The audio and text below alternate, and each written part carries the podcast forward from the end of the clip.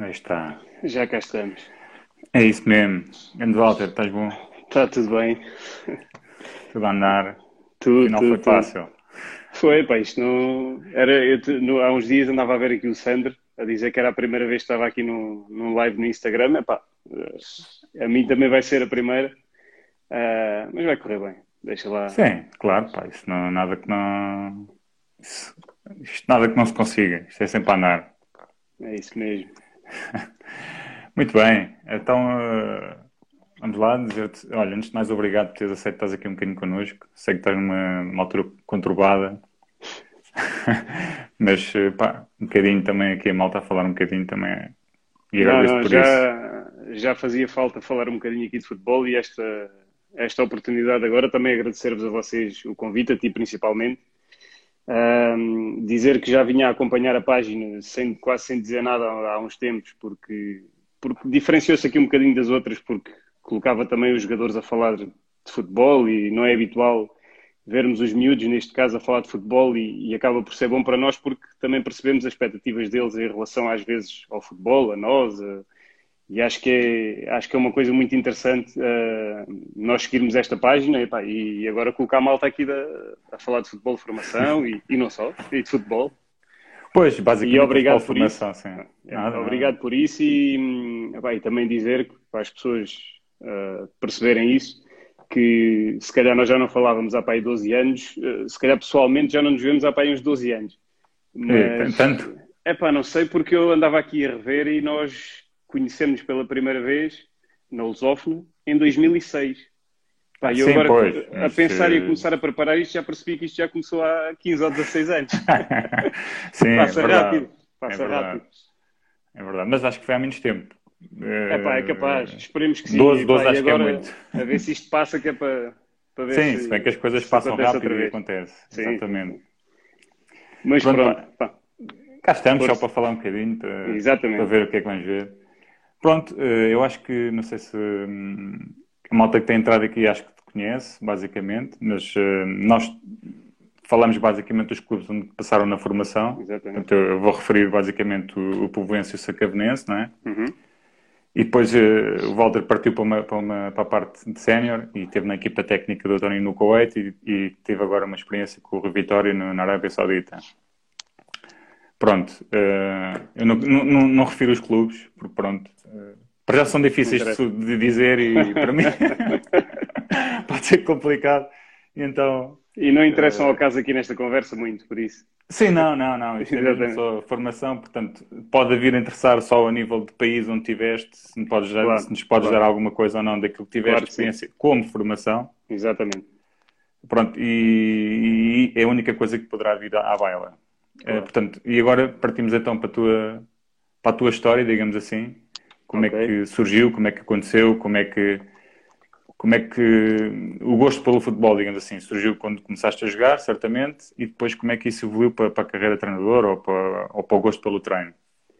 Ah, eh, eu acho que aqui a, a ligação ao futebol acaba por ser um bocadinho, como todos nós, é cultural. É, Portugal, quer, queiramos ou não, é, é futebol. E nós, a partir do momento em que começamos a, a ser um bocadinho mais velhos, a crescer, as brincadeiras que nós fazemos entre amigos, e nós tivemos a felicidade de, de passar por brincar na rua, acho que nós temos idade para isso. Eh, infelizmente há outros que já não, que já não têm essa Pois. oportunidade, infelizmente para os nossos filhos também.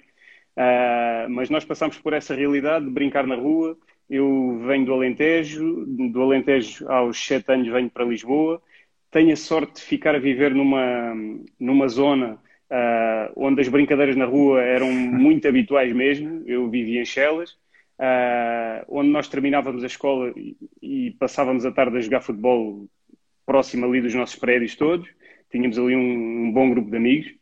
Um, e depois começa a surgir aí a possibilidade entre, entre todos, porque alguns eram mais velhos, e houve aí a situação de, de ir fazer captações. O clube mais próximo era o Clube Oriental de Lisboa, uh, o grande COL, uh, e eu vou fazer captações aí uh, já para sub-15. Ou seja, o percurso no futebol começou tarde, não, mas epá, começou aí nessas captações, comecei a jogar no, no Oriental, na formação do Oriental, passei lá 3, 4 anos, e depois dá-se a transição para, para o futebol sénior, e é nessa transição que nós começamos a tomar decisões também porque a nossa vida nos leva a isso. Começamos a, a, passar para a fase adulta e a perceber vale a pena investir neste caminho. Epá, e, e, foi o ano, foi em 2006, que eu deixo de jogar, porque é o ano em que eu entro para a universidade e há aliciante uh, de eu poder entrar depois para um projeto já a começar a aprender a ser treinador.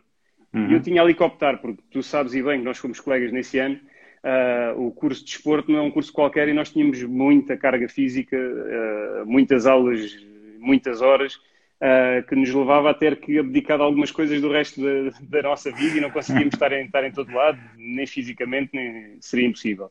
E então fiz esses anos, esses anos de formação, tive essa realidade, tive a realidade, felizmente, que se calhar alguns também já não têm, que eu digo felizmente, que foi jogar nos pelados, Uh, Foi, no campo de ferroviário. Eu passei né? 3 ou 4 anos a jogar na CP, no campo do ferroviário. Exatamente. E a, a treinar, e descer aquilo tudo. Aquela... A subir e descer aquilo tudo, a treinar no, no mítico Batatal, que era Exatamente. o campo por cima do relevado principal do Oriental, que agora é um relevado sintético, felizmente. Desde que se jogou cá a Liga dos Campeões, tiveram a sorte de, de receber para ali no sintético.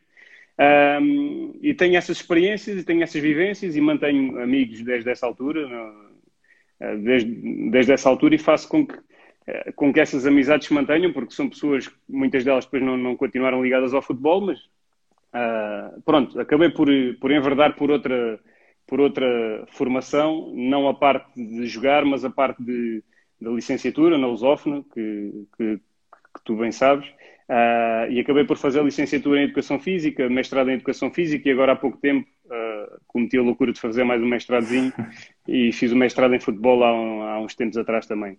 E pronto, foi mais ou menos este o percurso e a ligação e como é que isto começou, vá, praticamente. Sim, e não, e não quando é que surgiu aquela, aquela, aquela tua parte, digamos assim, mais para o treino? Quando é que percebeste, pá, se calhar isto do treino, se calhar é uma coisa que me interessa ou que tenho gosto por isto? Tiveste alguma coisa nos, quando treinavas, tinhas a percepção do jogo na, na posição onde jogavas? Se pá, conseguias perceber que tinhas ali alguma coisa que podias ajudar os teus companheiros e pensaste, pá, se calhar isto é uma coisa que pode que eu gostava de fazer. Eu acho que não tem muito a ver com, com o momento em que jogava. Uh, tem mais a ver com o momento. Enquanto jogava, claro que nós temos uma percepção diferente às vezes do jogo, acabamos por ter uma noção diferente do jogo e lê-lo de outra forma, se calhar em relação a outros, outros colegas que até tecnicamente seriam muito melhores mas, mas foi mesmo na fase em que eu entro, integro a universidade e que eu tomo aquela decisão de a maioria dos meus colegas na universidade, e, e digo o teu caso, penso que estavas no Atlético nessa altura, uh, uhum. e digo o caso do Roberto, que estava no Oeiras, e, e começo a ver ali um grupo de pessoas que já não praticavam futebol como jogadores, mas praticavam como treinadores, e começo a perceber que eu se calhar também podia experimentar isto. Okay. E é nesse ano que surge a oportunidade, já não me lembro sinceramente de, de onde, mas surge a oportunidade de ir eh, como estagiário uh, para a escola do Benfica do, do estádio. Uh, e é aí que tudo começa praticamente. E depois tenho, acho que tive uma sorte muito grande em que encontrei uma pessoa, que é o Nuno Silva, que é diretor da, da escola do Fabril, etc., que é o meu primeiro ano e a minha primeira experiência no treino. E ele tinha uma relação comigo, e criou uma relação comigo e uma abertura que me permitiu ir evoluindo dentro do treino. Uh, e isso fez com que eu ganhasse a paixão pelo treino. Posso garantir que se eu, se eu tivesse encontrado, se calhar, outro treinador que não me dava a mesma abertura, que não puxava por mim, etc., se calhar tinha morrido ali aquela, aquela pequena paixão e deixava de ser uma paixão e acabava ali. Uh, e pronto, acho que é uma, acho que é esta a referência de colegas de, de curso que já faziam esse percurso e depois ter tido a sorte de integrar um projeto que era muito bom nessa altura, eu acho que era, na minha opinião modesta, era sem dúvida a melhor escola de futebol, pelo menos daqui da região de Lisboa, e só depois é que começam, porque estamos a falar há 15 anos atrás. Uhum. Uh, isto foi em 2006. Uh, e depois é que começa o boom das, das, escolas de futebol e a aparecerem escolas de futebol, futebol muito bem organizadas. Não, e, e, o que é verdade é que eu lembro-me de muitos dos treinadores que lá estavam nessa altura, no ano antes do meu, no meu ano, Pá, e, e, se eu fosse dizer aqui nomes, estão espalhados aí por, pelo futebol a um nível muito, muito bom mesmo. Uh, e por isso tive essa sorte de me cruzar com essas pessoas. E, e começou a partir daí. Pronto, depois foi, veio para o Voense, não é? Uh, pronto, era, é, esse pormenor aí também é interessante. Uh, eu depois a ver ali a publicidade, vi ali os símbolos, epá, e fez-me uma luz, porque nós nem falámos disso, desses símbolos. Então o que é que pois acontece? É. Senão, o que é que acontece? Eu estou na escola do Benfica, no estádio, e o Nuno Silva tem um projeto em Alfragido, uma pequena escola de futebol com 50, com 50 miúdos, apenas formação pura e dura, animação, uhum. e coloca-me lá como treinador e coordenador desse projeto. Uh, e no segundo ano eu continuo na escola do Benfica, continuo a coordenar esse projeto e, e integro uh, uma equipa técnica como treinador adjunto uh, de um amigo meu do, do, secundário, que é o Cristino. integro como adjunto dele uma equipa na Associação Desportiva Encarnação Olivais. Ah, okay. E acaba já, por já a competir, já a competir. Já em competição, futebol Pronto. federado, futebol 11, okay. o primeiro ano de futebol 11 dos miúdos uh, já em competição e acaba por ser uma experiência que aqui antes era só a, a tal animação, como Sim. se chamava antigamente, e aqui passa para a vertente da competição. E a vertente da competição é aí que começa a puxar pelo, por tudo o resto que um treinador também gosta de ter, do, do treinar para uh, algum fim, do treinar para ver determinada evolução, do treinar para ganhar também. Uh, e é aí que tu come, começa esse tal bichinho. E depois é também numa atividade aqui uh, da, escola, da escola de futebol onde eu estava, que era o Ace Team, que é um grande clube de ténis, mas tinha uma pequena escola de futebol. Um, e é aqui que começa essa, essa, essa tal. Essa, a fazer essas atividades normalmente entre escolas de futebol. E nós fazemos uma atividade com, com a Escola Academia Sporting da Póvoa de Sentiria. Uhum.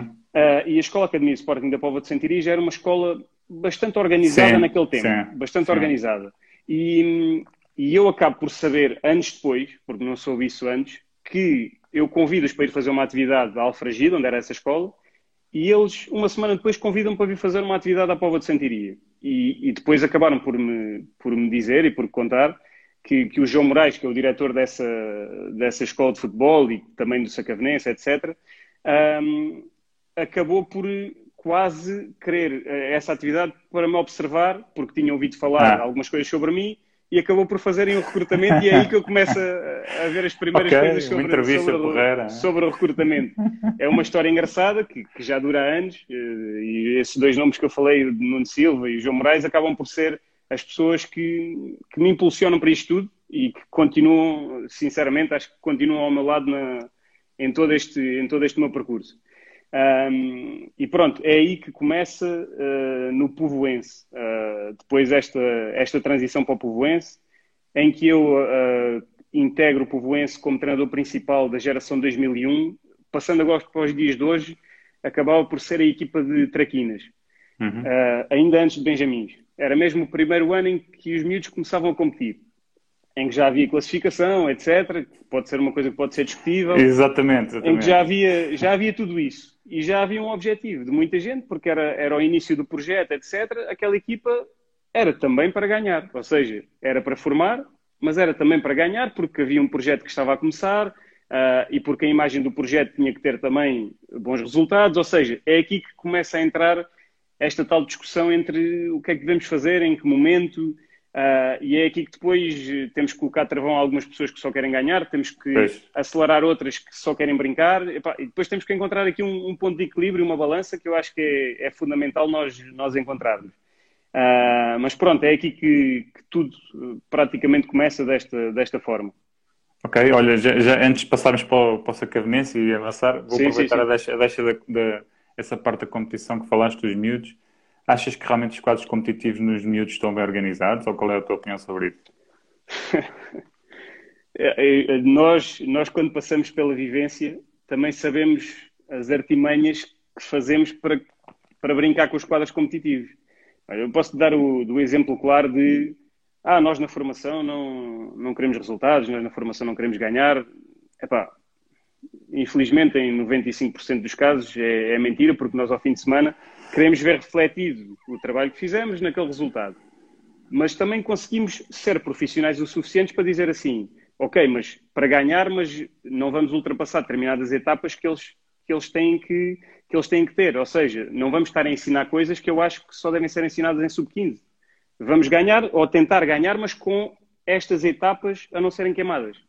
Ou seja, uhum. acaba sempre por ser uma, uma perspectiva de no fim de semana ganhar, porque isso também motiva para a aprendizagem durante a semana de quem está a trabalhar connosco. Sim. E chama miúdos, miúdos, também, não é? Chama, chama miúdos, miúdos, chama mais a atenção, uh, mas, como é óbvio, nessa fase não era o ganhar que estava em causa. Mas em relação aos quadros competitivos, eu posso dizer que aquilo que me lembra da experiência, por exemplo, no futebol 7, e agora mais ultimamente, antes de ter, antes de ter há 5 ou 6 anos atrás, ou um bocadinho mais, nós tínhamos, por exemplo, o futebol 7 dividido por séries. Uhum. E nós tínhamos muitos clubes que tinham equipa A e equipa B. E C. E, e B, e D, e J, e eu estive em, em, em, projetos que tinham isso. Uh, e o que acontecia muitas vezes era, havia a equipa A e a equipa B. E nós na equipa A, em alguns clubes, aquilo dividia-se de igual por igual e até se iam rodando jogadores. Noutros, noutros clubes, a equipa A era os meninos que tinham um bocadinho mais qualidade, na equipa B, os que tinham um bocadinho menos qualidade e se tivessem uhum. mérito subiam à equipa A. E quando eram feitos os sorteios das séries, nós ainda não tínhamos definido onde é que jogava quem. E aquilo que, acontece, que acontecia em muitos clubes, e, isto, e sinceramente acho que continua a acontecer, é que era colocada, por exemplo, a equipa dita A, ou seja, os melhores jogadores Mais podiam forte, estar a jogar com, com o nome de equipa B. Sim, sim. E isso, e porquê que isso acontecia? Porque os clubes queriam garantir que ganhavam de certeza mais vezes para chegar à fase final e depois houve alguns anos até que a fase final era a eliminar. Ou seja, nós temos uma equipa uh, competente, de meninos bastante, bastante competentes, a jogar numa série muito fraca e que durante quatro ou cinco meses têm competição que não é ajustada à, à, capacidade deles. Ou seja, o objetivo era ganhar os jogos todos para depois chegar a uma fase final. E na fase final, vamos aos quartos de final e podem ter o Benfica, o Sporting, etc. E tem ali um ou dois jogos competitivos durante o ano todo. Pois. E acabou. Agora, estarmos aqui a arranjar soluções de como é que isto deveria ser bem organizado. É complicado. Sim, é também não queremos fazer divisões, né? Também não queremos fazer divisões e sentir que, epá, eu agora estou na terceira divisão e tenho que subir, aí também já estamos a criar a competitividade. Exatamente, exatamente. Mas há certas coisas que nós, e nós não podemos fugir a isto, nós no, no futebol de formação, nós te, tentamos todos pintar quadros cor-de-rosa. E depois por trás vem sempre alguém desviar esse quadro e, e, fazer aquilo que, que bem lhe interessa. Um, e, e, aquilo que, e aquilo que eu acho é que uh, nisto do futebol 7 acontecia isso. No futebol 11, depois, quando, quando iniciámos, uh, quando iniciámos já no, na divisão de honra, uhum. campeonatos nacionais, encontramos outra realidade dos quadros competitivos. Pois, é diferente. Que é, dou-te este exemplo, eu participei no Campeonato Nacional de Iniciados, com o Sacavenense já nessa altura, e aquilo que acontecia era que o Campeonato Nacional uh, tinha uma fase, uh, essa fase era jogada, uh, havia equipas que passavam a uma segunda fase, jogava-se essa segunda fase, havia ainda uma terceira fase, mas havia equipas que, em, não quero estar a exagerar porque eu já não me lembro ao pormenor, mas em março deixavam de ter competição. Sim, sim, sim, sim, sim, sim é nós, e nós estamos a falar de Sacavenense, Bolonenses, Associação Desportiva Estoril. de Oeiras, que se falou e falou-se bem, o Estoril, Cultural da Pontinha, equipas que eram muito organizadas nesses anos, e havia uhum. mais, não, não quero estar aqui a dizer essas, mas havia equipas tão organizadas que tinham o azar de não passar uma determinada fase.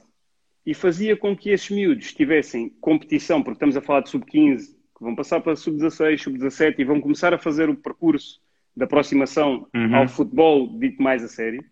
Uh, e aquilo que acontecia era que estavam 5, 6 meses a competir, e seis ou sete meses pois é, pois é. sem competição nenhuma, só a treinar. E Sim, o que é que isto é, faz? E tu dizes assim: ah, o Sacavenense este ano não meteu ninguém na seleção nacional. Ah, o, o, o, Oeiras não, não meteu ninguém na seleção nacional. Porquê? Se calhar porque também tiveram menos competição, tiveram menos possibilidades de serem vistos, e de evoluir, tiveram muito menos também, coisas é? de evoluir, e temos as outras equipas que são a elite a competir até mais tarde, a evoluir e a fazer com que o degrau entre o Sacavenense e outros clubes, para essas equipas de Benfica, Sporting, etc., seja um degrau tão grande que os jogadores estão sem competição, sem ritmo, sem algumas sim, coisas sim. e sem alguns argumentos para depois chegar a essas equipas e fazer alguma diferença. Uh, e isto aconteceu no, no Sub-15, aconteceu no Sub-15 e, e, acho que os quadros competitivos epá, têm que ter algum cuidado com, porque, porque todos os clubes é que fazem, é que fazem o futebol formação. Uhum. Infelizmente não são só os clubes grandes. Pois, pois. E entramos agora nesta parte da competição, já vamos lá ao Sacavenense, vamos uhum. só aqui falar mais uma coisinha outra só para... Sim, para, sim, sim, força. Para conseguir no tema, para, para, seguir o tema. Há aqui duas questões que eu gostava de saber a tua opinião relativamente a isso. Uh, falaste em, em, equipas A, B, C e D, né? e queria saber a tua opinião, se, se achas que isso é benéfico uh, para, os, para os próprios miúdos, porque vem com uma expectativa e provavelmente não vão ter a expectativa com que foram para esses clubes que têm A, B, C e D. E se achas que as competições até infantis devem, deviam ser organizadas pela, pela maturidade dos miúdos e não propriamente pela idade?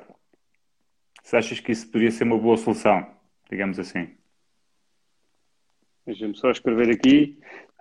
Um, Diz-me novamente a primeira, só favor. Estava aqui primeira, a, esta... a, a, primeira, a primeira tem a ver com a questão da, um, dos quadros competitivos, com os, dos miúdos. Se achas benéfico haver equipas da A, B, C, D, Ok, ok, ok. okay.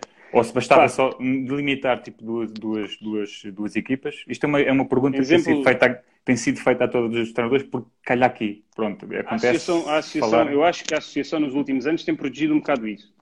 Tem protegido porque agora os clubes têm que pagar se contratarem ou se recrutarem mais jogadores do que aquilo que deviam a outros clubes. Ou seja, eu não posso ir buscar 10 miúdos ao Sport Lisboa Olivares, uhum. eu não posso. Eh, eh, já se estão a pagar esse tipo de transferências e, e bastante caras. Um, pá, em relação àquilo que, àquilo que eu acho, é que tudo isto houve uma determinada fase, e estamos a falar de há 10 anos atrás, que passou a ser futebol formação negócio. Uh, pois. Nós não estamos na parte do negócio. Eu nunca geri nenhuma escola de futebol, tu nunca geriste sequer nenhuma escola de futebol. Nós não estamos na parte do negócio e não conseguimos perceber isso. E eu posso dar este exemplo de uma experiência que tive quando fui a Barcelona, um, que eu ouvi a coisa mais básica do mundo. No, penso que era no escalão de sub-11, que era o que estava a falar ali naquele momento, sub-11, sub-12. O Barcelona tinha apenas uma equipa naquele ano. E emprestou todos os jogadores que achavam que eram interessantes, que seriam as suas equipas B e C, nesse uhum. ano. Não sei se depois continuaram a fazê-lo ou não. Mas nesse ano emprestou quase meninos que poderiam ser a equipa B do Barcelona ao Espanhol Barcelona e a outras equipas, ao Chacavenense lá da zona, ao Oeiras. Emprestou os outros e aquilo, que, e aquilo que eles me passavam era que o campeonato se tinha tornado muito mais competitivo. Claro. E que o acordo que havia dentro daquela zona era vamos potenciar jogadores que sejam desta zona e todos temos a ganhar com isso. Porque claro. se nós potenciarmos bem estes miúdos em toda a sua formação, eu, Barcelona, vou ficar com alguns, com o Espanhol Barcelona vai ficar com outros, o, todas as equipas ali da zona, também a nível sénior, porque os preparamos melhor durante toda a sua carreira e, e tiveram sempre campeonatos muito competitivos, vão, vão, poder usufruir depois, mais à frente, desse todo trabalho conjunto. Agora, é fácil Sim, fazer esse trabalho conjunto? É pá, muito difícil.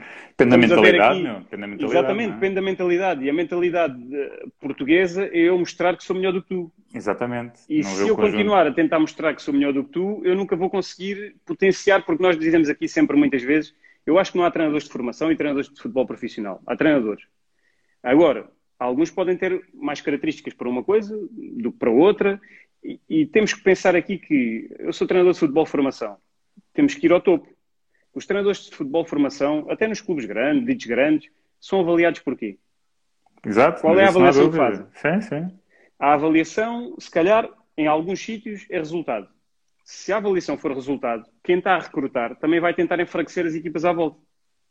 E vamos garantir que, epá, estamos a fazer um bom trabalho, estamos a recrutar bem, estamos a treinar bem, epá, mas se calhar não tens competitividade ali à volta e, e, não ganhaste nada com isso e as equipas. E isso está a acontecer e, e eu tenho a felicidade de ter muita gente que trabalhou comigo em, em Sacavém uh, e na Povo, que agora estão na formação do Sporting ou, ou noutros sítios, e eles acabam por dizer, nós, nós temos estamos no sub-11, sub-12, temos 3, 4 jogos competitivos por ano. Pois, Dito isso, competitivos, então temos de estar a colocar os jogadores mais novos a jogar contra os jogadores mais velhos, normal, isso, isso tem que se fazer, mas também, e aqui atenção, quando eu digo futebol negócios, estamos a falar de outro tipo de clubes, escolas de futebol que faziam isso sim, sim, e tinham sim, muitas equipas. Mas depois também podemos estar a falar de, dos clubes grandes que acabam por os ter também, porque têm muitas equipas para alimentar, desde os séniores a e, e, vemos aí clubes grandes que têm que, têm que recrutar muitos jogadores e que sim, sim, têm sim. que alimentar muitas equipas. E, e, isso faz com que, com que tudo isto uh, dificulte a parte competitiva. E com que chegamos, se calhar, a, a um patamar de sub-17, sub-18, sub-19 e tu vês uma, e isso é, é, perfeitamente visível, vês uma, uma convocatória de sub-15 da Seleção Nacional, acontecia há uns anos, se calhar agora uhum. está diferente e começas a perceber que mais ou menos os mesmos nomes vão ficando a base da seleção, e não sou contra isso, mas a base da seleção vai ficando. sub-15, sub-16, sub-17, sub-18, sub-19. Há ali uma base que se mantém. Também, talvez, por esses jogadores terem a possibilidade de ser mais potenciados, com outras, outras oportunidades que, que alguns não têm. Mas pronto, é, é, uma, questão, é uma questão pertinente e que, e que se calhar vai continuar a não haver solução para ela, pelo menos pois, naquilo que eu vejo no futebol de formação em Portugal. Podíamos estar aqui a dar sim, opiniões, sim, toda sim, a gente tem opiniões sobre isto e, e, era aquilo que eu disse do que eu vi em Barcelona e que era, era perfeito.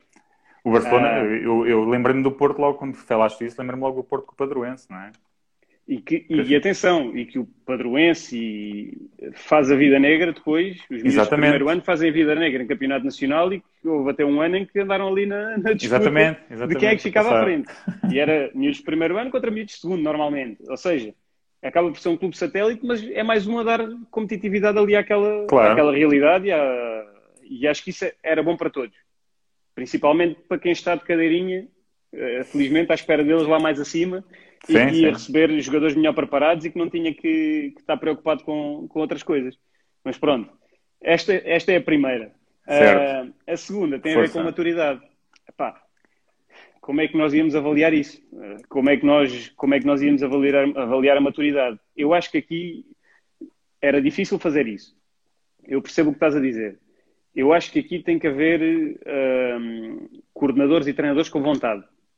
Uh, e com vontade de dizer, eu recebi este jogador, na minha opinião, a maturidade dele, o desenvolvimento maturacional dele, permitiria que ele jogasse um ano acima, ou dois, vamos ver, uh, e é ali que ele vai jogar. Mas, mas a, a, questão de, também, era, também era ao contrário, era perceber que o miúdo mais velho não tinha capacidade e tinha que ir para baixo. Certo, certo, certo, certo. Era, era ver essa, essa estás a perceber? Aí para, voltamos, para aí voltamos, pronto, aí voltamos à conversa jogar que a ter. E trocar, trocar, trocar, jogar, perceber, jogar. Aí voltamos outra vez à mesma conversa de há bocado. Será que conseguíamos mesmo fazer isso uh, na nossa realidade? É, e nós que estivemos envolvidos nisto, na, na, nossa realidade, será que o conseguíamos fazer? Porque uh, eu acho que era possível, acho que devia acontecer. Todos deviam estar adaptados às suas necessidades, mas também capacidades. Ou seja, tinha que haver aqui um ajuste e esta balança perfeita de ele precisa disto, mas só tem capacidade para isto. Então temos que encontrar aqui um ponto de equilíbrio e claro. colocá-lo lá a jogar. Uh, muitas vezes aquilo que os clubes tentavam fazer era, era com essas tais equipas A, B e C tentar definir isto, mas acabavas por estar a jogar sempre na competição que se calhar não era adequada a ti, porque não tinhas pois. competências para. E depois vem a frustração e vem o eu não consigo e e leva muita gente a desistir do futebol e muitas crianças desistem muitas vezes por causa disso, que vêm pelo prazer de jogar e começam a ser frustração atrás de frustração, a ser avaliados por treinadores, por colegas, porque não conseguem, e se calhar pois. baixando ali um bocadinho o nível, aquilo era, seria perfeito. Como podemos fazer? Epá, é aquilo que estamos a falar agora. Pois nós, é. estamos a, nós estamos sempre todos dentro de, das melhores soluções temos coragem para as fazer? Epá, temos que perguntar à, à Federação, às associações, se temos coragem para fazer ou não, porque as regras estão lá. Exato, Nós limitamos, mas, neste caso, a seguir as regras, mas, eh, como é óbvio, isso era, era o ideal, era o perfeito. Pois é, nível também não é muito fácil. Exatamente, às vezes também não é muito fácil convencer o, o miúdo, se calhar até se convence facilmente, não é? O problema é depois, o, não é? Quem, quem temos que convencer é tem que, não é? Não é muito fácil, não é? Pode não ser muito fácil e. Nunca é. E, lá, estás... é, é questão da mentalidade, pá. É perceber que, que era mesmo, é mesmo melhor para o miúdo. E, Nunca é porque tu estás a dizer à pessoa que mais gosta dele, que são os pais, que, é pá, olha, desculpe lá, mas ele não tem competência para estar neste nível, nós precisamos de baixar. Eu fui coordenador em Sacavém também e nós tínhamos conversas por vezes deste estilo para colocar os jogadores que estavam numa equipa A para uma equipa B. Ao contrário é fácil. Ao contrário é sim, é tudo, muito fácil.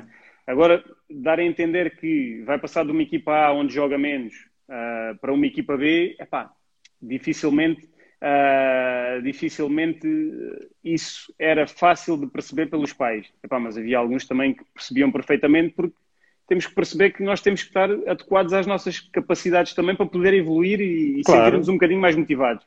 E muitas vezes essas, essa transição depois para uma equipa B fazia com que, com que a evolução fosse muito grande e os jogadores acabavam por voltar à, à equipa A. Uh, agora, é aquilo que tu dizes, é a maturidade e tudo isto era perfeito nós, nós baixarmos aqui um, um nível para conseguirmos depois dar uma alavancagem grande aqui ao, ao desenvolvimento deles. Mas nem sempre, nem sempre é fácil e Sim, é claro. a realidade em que nós estamos. É, às vezes não podemos fugir disso. Podemos é juntar forças e se muita gente tiver estas opiniões, tentar que elas vão avante.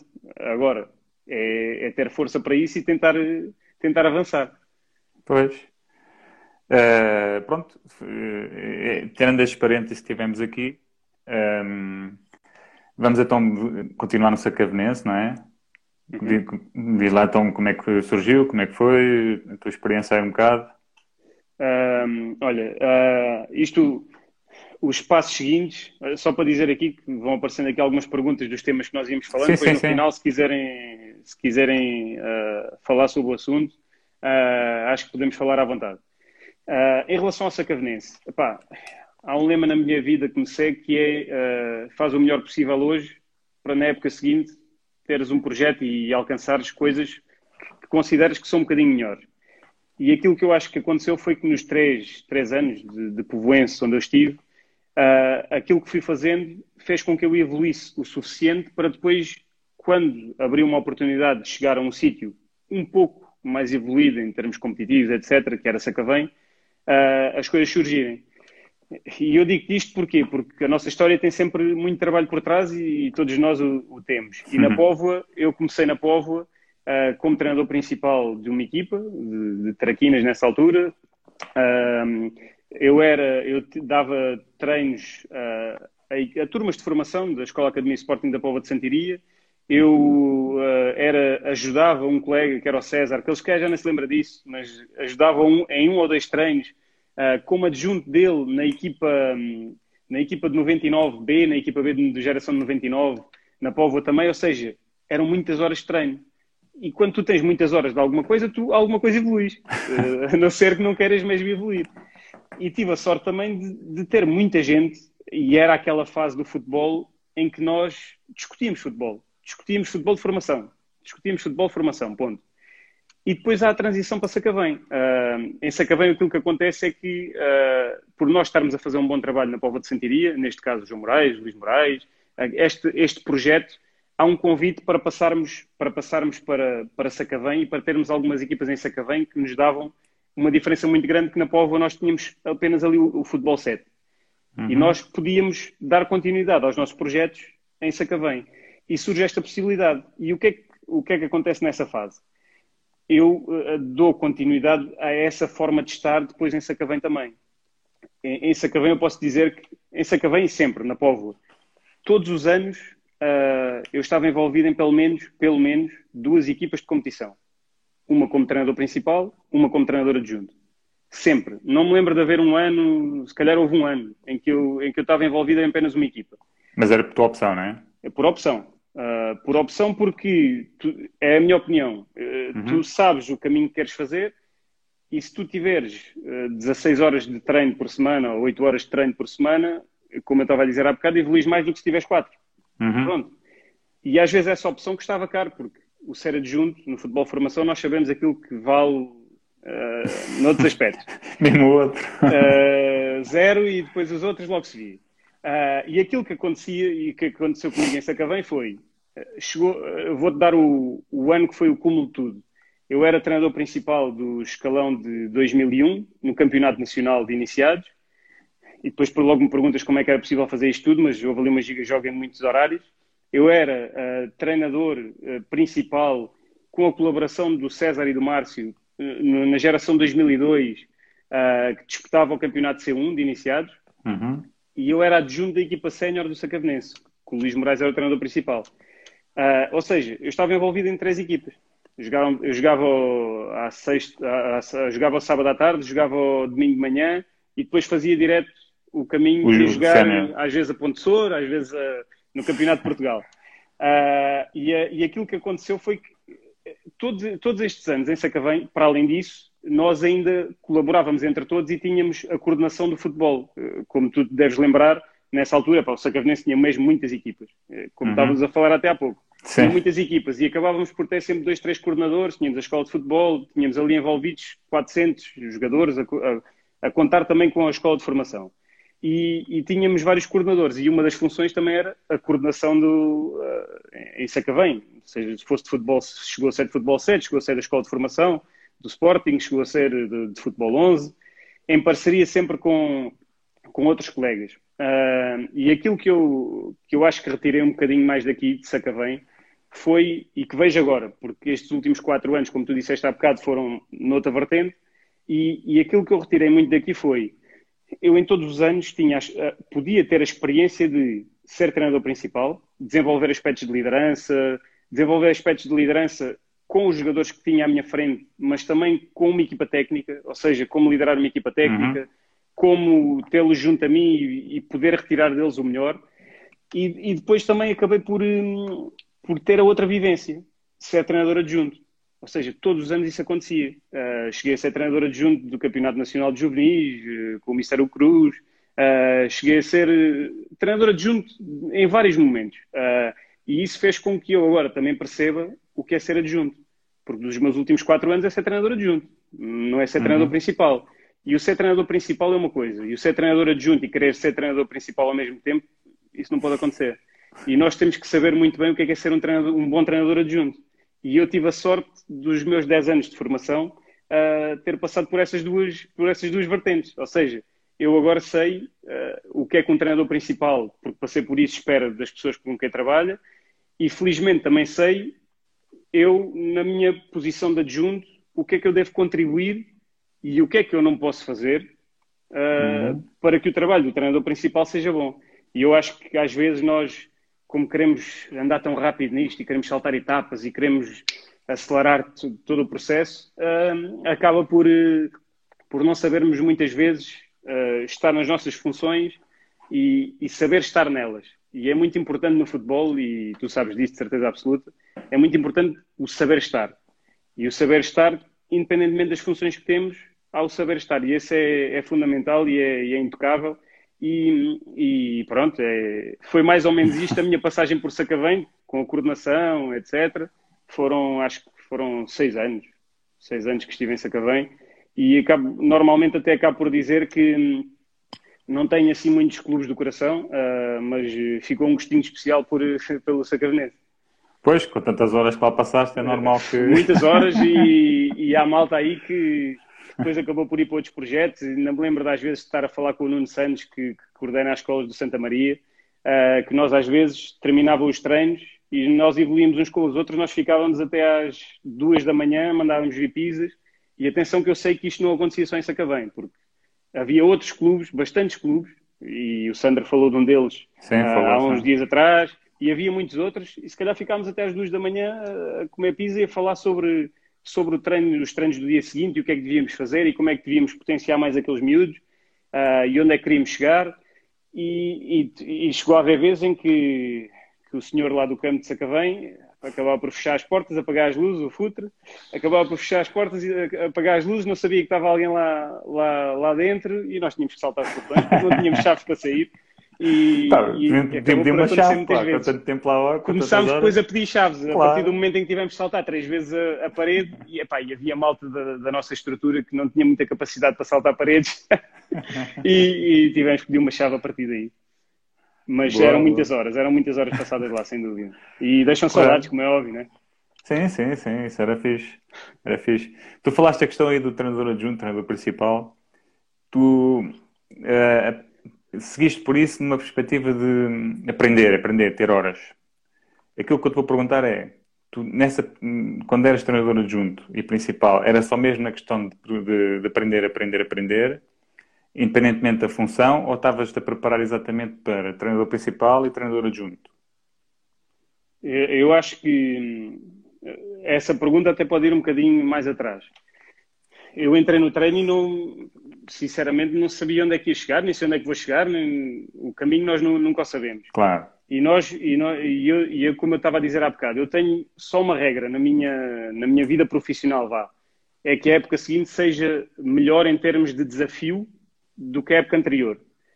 E aquilo que, que acabava por acontecer é, eu estava, eu basicamente, se calhar, inconscientemente, estava-me a preparar para tudo.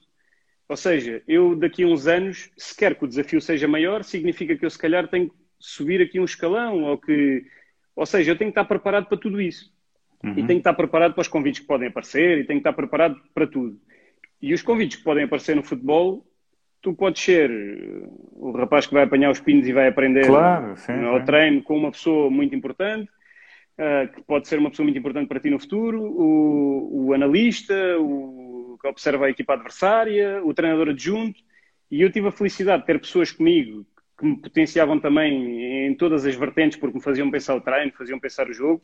E isso fez com que eu, se calhar inconscientemente, realmente, e tu dizes, e agora acaba por fazer um bocadinho de luz, pá, se calhar eu estava-me a preparar para tudo, porque neste momento eu, eu, não sou treinador principal, mas se um dia voltar a acontecer isto, daqui a 5, 6, também não tenho pressa para que isso aconteça, não, não, e não será agora, uh, uhum. tão brevemente, uh, porque também acho que tenho que passar outras etapas para, para poder lá chegar.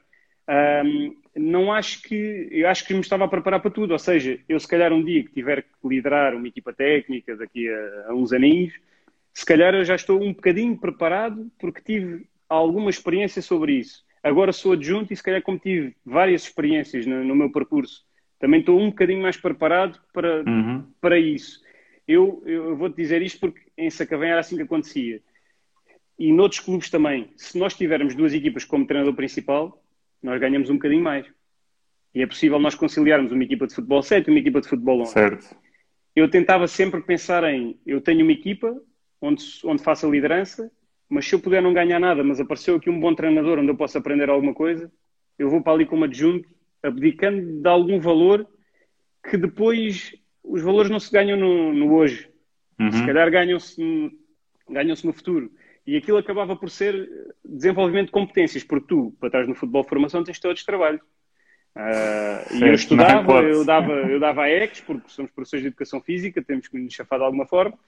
Uh, e eu dava a EX, uh, e era daí que vinha algum sustento. E depois o futebol, já que lá estou, já quero fazer aquilo bem, pá, vou desenvolver competências para além de, do desenvolvimento financeiro, epá, porque nós sabemos que a realidade não é essa, não, infelizmente não é uhum. essa vou desenvolver outras competências para que no futuro, epá, se surgirem algumas oportunidades, eu, eu quero estar preparado. Pronto, basicamente era, era isso. E tu disseste agora e bem, e se calhar não tinha pensado nisso dessa forma, eu inconscientemente, se calhar, andei-me a preparar para, para aquilo que viesse, pois, para aquilo que aparecesse um e está bem preparado para tudo. Vá.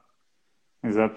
Tu, agora, eh, agarrando nessa parte da preparação e nessa parte de, de, das noitadas que faziam, uh, mera curiosidade também, como coordenador e com, com os coordenadores que lá estavam, vocês faziam alguma questão, alguma parte de troca de partilhas a nível de exercícios de, com os miúdos, qualquer coisa, assim, um, um, um clínico, como, como se costuma dizer, não é? De, faziam alguma coisa dessa, alguma partilha de conhecimento?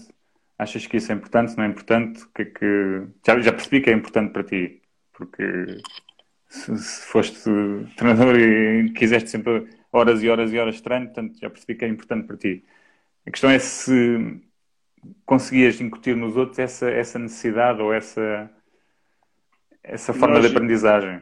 Nós, sabes que aquilo que eu estava a dizer em relação a mim, muitos outros treinadores em Sacavém o fizeram. Foram treinadores Boa. principais numa equipa e adjuntos noutra. E quando tu és adjunto noutra, tu também vais beber de alguns exercícios que se calhar não és tu que criaste, é o treinador principal, e tu vais conseguir, de alguma forma, pensar na equipa que eu sou principal, o que é que eu posso fazer com este exercício se calhar as idades são diferentes, o, os objetivos podem ser certo, diferentes, certo. mas o mesmo exercício às vezes pode ter mil objetivos diferentes. Por isso, oh. e, e, adaptações, etc., que, que, fazem com que, com que nós podemos adaptar muita coisa. Mas o mais enriquecedor de, de Sacavém, epá, e eu tenho que tirar o chapéu a toda a estrutura que lá estava, era que nós tínhamos a capacidade, e atenção, que quem não fazia acabou por se dar um bocadinho mal dentro da estrutura. Nós sempre ouvimos falar que o futebol e nos clubes havia quintas Havia pequenas quintas. Era, era, a equipa de júniores, era a equipa de juvenis. Com as bolas, Epá, um gajo e, as bolas, e, tudo bolas isso, tudo isso, e depois perdem os outros, mas pronto, olha, isso aí também perdíamos muitas. Uh, mas aquilo que acontecia era que, pá, e tinha que acontecer porque a estrutura era esta. Se a geração de 2001 precisava de um jogador de 2002, ele aparecia a treinar na geração de 2001 e ia jogar se fosse preciso. E, e tudo isto fazia com que, com que o treinador de 2001 tivesse que ir também às vezes ver treinos de 2002. E nós criamos ali uma dinâmica tão engraçada que, que, muitas vezes nós acabamos por chegar antes do nosso treino. até já o trazemos preparado de casa, já sabemos mais ou menos o que é que vamos fazer, pequenas adaptações por faltar alguém, etc. Mas acabamos por nos sentar na bancada de forma informal, a falar dois ou três treinadores e a falar sobre o exercício do colega que está ali à frente a fazer aquele exercício. E a acabar o treino, e o treinador que estava dentro do campo a querer saber o que é que nós achamos. Uhum. E nós a debater como é que aquilo podia ser melhorado. Ou seja, nós, e eu agora deparo-me com isto, nós acabámos já por não falar daquele exercício que aconteceu ali no treino. Estávamos já quase sempre a falar epá, do que é que podemos fazer. Epá, isto foi uma boa ideia, o que é que nós podemos fazer agora para, para melhorar isto? E eram essas tais horas de, de discussão que eu tenho muitas saudades porque à medida que tu vais avançando nesta vida toda, tu és embebido por, outros, por outro tipo de trabalho e de funções que fazem com que tu percas o tempo uh, de falar realmente sobre o treino, sobre o exercício, sobre a especificidade do exercício Pá, e, e acabo por ter saudades com nisso, mas epá, é tal coisa. Nós tínhamos um grupo de treinadores top e, e acabámos por poder partilhar uns com os outros. E aceitávamos a crítica. E aceitávamos, claro que não vamos lá para, para criticar ninguém, mas era uma, uma questão de troca e de partilha e de uhum. e porquê é que fizeste isto? E depois também há outra coisa no futebol que há justificação para tudo, não é? Uh, nós podemos fazer uma coisa eu lembro, dou-te este exemplo uh, de eu estar a fazer um exercício de dois contra dois, epá, num campo muito reduzido, num espaço muito reduzido. Uh, e uma pessoa, um treinador, passou pelo campo em que eu estava a treinar, estávamos a falar de sub-14, penso eu. A equipa tinha, epá, tinha um nível muito interessante epá, e o campo era bastante reduzido mesmo, balizas pequenas, dois contra dois. E uma pessoa passou e disse: Epá, Walter, isso, de certeza que isso está 0-0. Epá, e o exercício tinha começado a apanhar dois ou três minutos, mas a vertente técnica deles era tão forte que aquele exercício já estava para aí 4-3. Ou seja, já tinha havido muitos golos. Significa o quê? Que tu tens realmente que adaptar os exercícios à realidade que tu encontras, às equipas que tu encontras, aos claro. que tu encontras. E muitas vezes é esta tal partilha de conhecimento e partilha de exercícios que fazem com que tu digas assim: pá, aquele exercício ali, com aquelas dimensões, com aquele número de jogadores, foi perfeito. Mas eu gosto mesmo daquele exercício, eu quero usar na minha equipa. A minha equipa tem um nível abaixo daquela onde estava a fazer o exercício.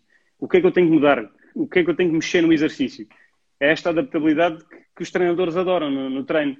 Eu tenho que mexer no espaço, eu tenho que mexer no número, eu tenho que mexer em alguma condicionante, sim, que às vezes são condicionantes a mais e temos exato, que então travar nos condicionantes, senão eles depois também não andam sozinhos uh, e precisam sempre da muleta do treinador.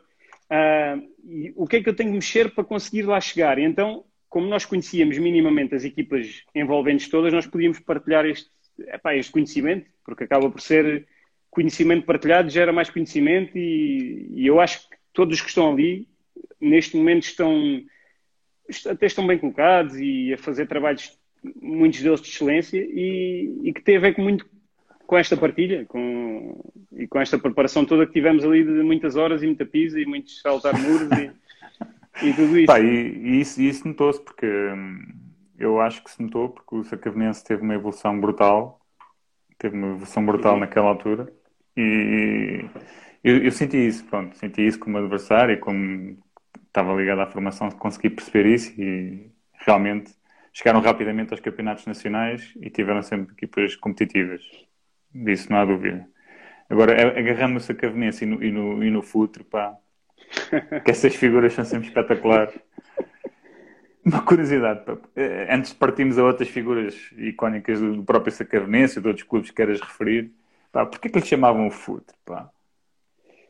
Pá, sinceramente, isso é uma pergunta que eu se calhar amanhã vou ter que ligar para o, para o presidente ou para alguém, porque eu já não me lembro muito bem dessa história, que eu já o encontrei lá como futre. Uh, mas pronto, é pá, eu acredito que não tenha sido pelo, pelo ano passado dele como jogador de futebol, porque não, não tinha características para isso. Pronto, Pá, acabou é por assim. ser ali um nome, um nome curioso e carinhoso e era uma pessoa que, que ainda continua ali em Sacavém e que, e que nós tínhamos um carinho especial por ele e que, e que às vezes no meio do seu mau feitio uh, as coisas acabavam por correr bem.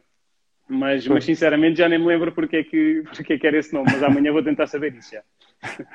Pronto, e para além do futuro, tem mais alguém que queiras referir de algum sítio, de alguma, alguma pessoa que tenha assim uma, uma particularidade engraçada? Uh, engraçada, engraçada, não há muito mais, sabes? Pá, é aqueles Porque... marretas, pá, às vezes aqueles marretas estão sempre a reclamar, epá, mas vão fazendo uh, as coisas. Nós tínhamos, epá, nós temos ali em Sacavém pessoas que são da casa há anos e anos o Futre, a Dona Otávia, uh, o Sr. Fernando, que é o senhor da parte da eletricidade, que liga e desliga as luzes. Pá, e o Sr. Fernando tem a parte engraçada de, epá, vamos vá dizer isto aqui abertamente, não faz mal, amanhã, uh, se, um dia daqui a uns tempos estiver com ele, também, também lhe posso dizer isto. Epá, quando ele embirrava com algum treinador, e o treino acabava às 21h30, a luz apagava, apagava às 21h30. Não apagava às 21h35 para fazer bolas paradas. Então... E, e, são, estas, são estas coisas engraçadas pá, que eu tenho, tenho uma grande relação com ele e felizmente os meus treinos tinham sempre mais 10 minutos quando eram ali o último treino. O último treino tinha sempre mais 10 minutos e só se apagavam as luzes depois. Mas, mas são estas coisas engraçadas. O, o Futre, quando fechava o, quando fechava a cadeado lá os, os, os, portões, e às vezes também se calhar já sabia que nós estávamos lá e que se lixem, saltem. Uh, epá, encontrei, porque nós na Póvoa trabalhávamos de outra forma, por exemplo, a rouparia. Nós na Póvoa, os miúdos é que eram responsáveis pelo seu equipamento, etc. Não havia tal rouparia. E quando chegamos a Sacavém, encontramos essa rouparia antiga que eu tinha no Oriental, quando tentava jogar uhum. futebol. Isso era, eram os senhores que lá moravam, não era o casal que morava lá no era o, é? Agora é o casal que morava lá, mas era isto que eu queria dizer. Antes uh, era a Dona Mila, que é a mulher do presidente, era presidente e atual presidente ainda do Sacavenense, e eu tenho essa primeira experiência com ela, pá, aquilo nada corria mal, era, era na perfeição. Uh, que fazia parte da, da rouparia uh, e que e, pá, fazia um trabalho de excelência. E, pá, e depois temos a direção destes clubes, que, que acaba por, por também serem figuras icónicas no meio disto. Pá, eu lembro-me de, já não me lembro em que ano que eu fui para lá, 2012 ou 2013, de à sexta-feira estar a fazer lanche pá, com o vice-presidente do clube, com o, que eu era o coordenador, o treinador, vamos preparar aqui os lanches com o Carlos Miguel, com, com o Ruben, com o irmão, com o senhor Chico, que é o pai deles, com, às vezes se calhar até com o presidente. Estamos aqui a, uhum. a, preparar os lanches para as equipas todas de formação, só para eles virem levantar e depois levarem para o jogo. Ah, é estas, eh, são estas pessoas que acabam por fazer aqui um bocadinho de. de opa, e depois tu acabas por encontrar esta, estas pessoas em todos os clubes por onde passas. Sim, sim, claro. Seja em que nível for. E são fundamentais porque facilitam-nos muito o nosso trabalho. Pá, não, eh, enquanto não nos apagarem as luzes para nós treinarmos, facilitam-nos muito o nosso trabalho. Pá, olha, mas isso é, isso é, isso é bom, isso é, é porreiro, porque isso também cria uma pessoa com esse tipo de pessoas também ganha, ganha afeto ao clube, porque parece que não, isso acho eu que é, que é importante. Pá. São essas pessoas que te fazem lembrar do clube, não é só os jogadores, exatamente, não é só o... exatamente. são essas pessoas que fazem às vezes voltar ao clube. Uh, eu agora estou ansioso porque quando isto abrir outra vez é pá, tentar pelo menos ir ver um jogo ali do Sacavenense ou do, Pá, é a questão do voltar ao clube, do, do, ver as pessoas, do estar com as pessoas novamente. Pá, isso é, é interessante porque marcaram-nos de alguma forma, né? Sim, claro. E isso é, claro. é, é muito importante. Pá. Claro. Olha, e em relação, em relação a treinos, miúdos, e, um, há aqui duas, duas vertentes, não é? é a nível de treino, uh, quer falar a nível de equipamento, sempre, sempre tiveste tudo, Uh, basicamente aquilo que tu querias, tinhas sempre que arranjar algumas artimanhas para tentar arranjar ou angariar equipamento para o treino. Em que o digo equipamento é coletes, bolas, sem pinos, coisas do género. E se, se os próprios miúdos, uh, esta, esta é uma, e depois a outra, se quiser juntar ou qualquer coisa, porque às vezes juntam-se uma com a outra, é os miúdos para o treino, não é? Como é que, como é que eles vinham? Se, se tu chegaste a buscar alguns, se arranjaste alguma forma de alguém dar play a alguém para vir, se, epá, há tanta coisa aqui que pode acontecer no, no futebol de formação porque Todos vamos falar é sobre isso. Uh, em relação à primeira pergunta, uh, primeiro gostava de fazer uma pergunta a ti, que é Força. quando começava, começava os treinos, quando estavas no Atlético, abrias, devia haver uma casa de material, talvez. Sim. Abrias a porta no primeiro dia de treinos e estavam os sacos das bolas, os coletes. 12 bolas. o trabalho de organizar, certo? Tem 12 uh, bolas de select, todas está aqui o Márcio Está aqui o Márcio a rir-se e vai perceber porquê. Uh, havia aquelas bolas todas, né? Nós tivemos sempre isso. Eu acho que em 10 anos de formação que eu passei, nós todos os anos definimos uma estratégia diferente para organizar bolas, para não faltar bolas, para não faltar coletes. Em todos tivemos insucesso. Epá, não é um insucesso exagerado, eu também estou a exagerar. Chegou a haver anos em que as coisas corriam bem, ou, ou menos mal. O que acontecia era que nós tínhamos o trabalho de organizar tudo no início, e havia um saco de 12 bolas para cada equipa, uh, um conjunto de coletes. Discutíamos no início do ano quantos coletes é que uma equipa de futebol 7 precisava para treinar. Ou seja, precisa ali de 6, 7 de uma cor, precisa de 4 de outra, uhum. precisa de 2 ou 3 de outra. Ponto. Não precisa de mais. Pá, havia treinadores que diziam que precisavam de 7-7, porque se calhar queriam meter a jogar 7 contra 7 e toda a gente de coletes, mas nós não precisávamos porque iam todos de vermelho para o, para o treino, felizmente. Uh, mas o que é verdade é que acontecia às vezes o treinador que chegava um bocadinho mais atrasado ter o azar de ir andar a procurar coletes ali pelos campos, pá, porque alguém sem querer tinha pois. levado uns coletes a mais. Pá, porque fez ali um exercício que era pá, uma coisa inacreditável, precisava ali de 10 coletes de uns, 10 de outros. uh, e agora, nunca tivemos falta de material porque começou a chegar um momento em que a malta lá de cima, que paga as bolas e que paga tudo, começou também a dar-nos a responsabilidade para, epá, se perdeste, paga. tens de chegar à frente.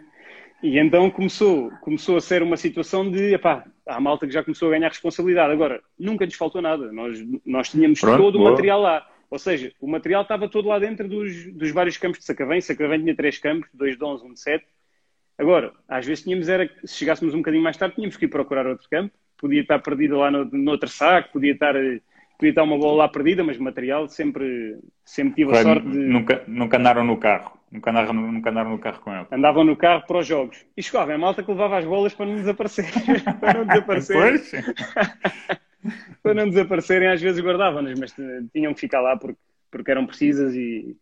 E, mas para os jogos tínhamos que as levar, não é? Uh, mas de resto, Uh, não era. Pá, tínhamos sempre, tínhamos sempre tudo. Em relação à, à outra parte, das peripécias do futebol de formação, uh, não me quero enganar porque isto foi para aí há 10 anos. Povoense. Nós tínhamos uma base de recrutamento uh, bastante grande.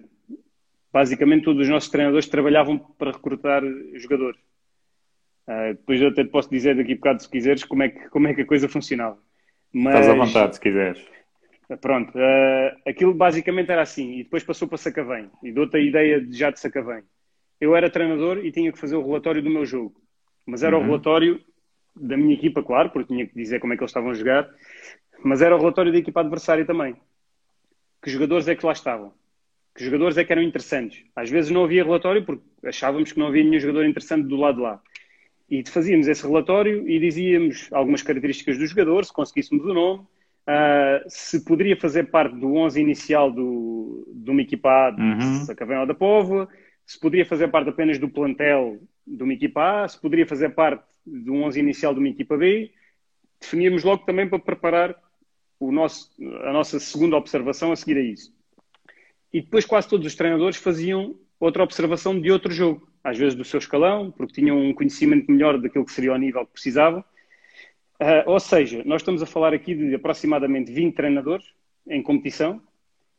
Esses 20 treinadores, cada um fazia, observava na prática três equipas por fim de semana. E isto dá-nos um número absurdo de 60 Sim. equipas observadas no fim de semana. Nós chegávamos ao cúmulo de ter 240 equipas observadas no mês. Pá, isto é estúpido para algumas pessoas, porque parece que estamos a dar mais trabalho aos treinadores, mas todos os treinadores também queriam tentar recrutar ali os melhores jogadores claro. daquela zona. E nós tínhamos um conhecimento tão grande de tudo isto que houve uma fase em que nós alargámos um bocadinho o espectro disto tudo e os quilómetros. Pá, e na Povo, em 2010, 2011, se não estou em erro, uh, eu fiquei responsável, deram-me uma chave de uma carrinha de nove lugares para a mão, para além de eu treinar as equipas que treinava. Em 2010, 2011, eu lembro-me perfeitamente que era esse o ano, porque eu fiz o meu ano de estágio do mestrado em Ensino e Educação Física. Pá, e o mestrado na escola não é brincadeira.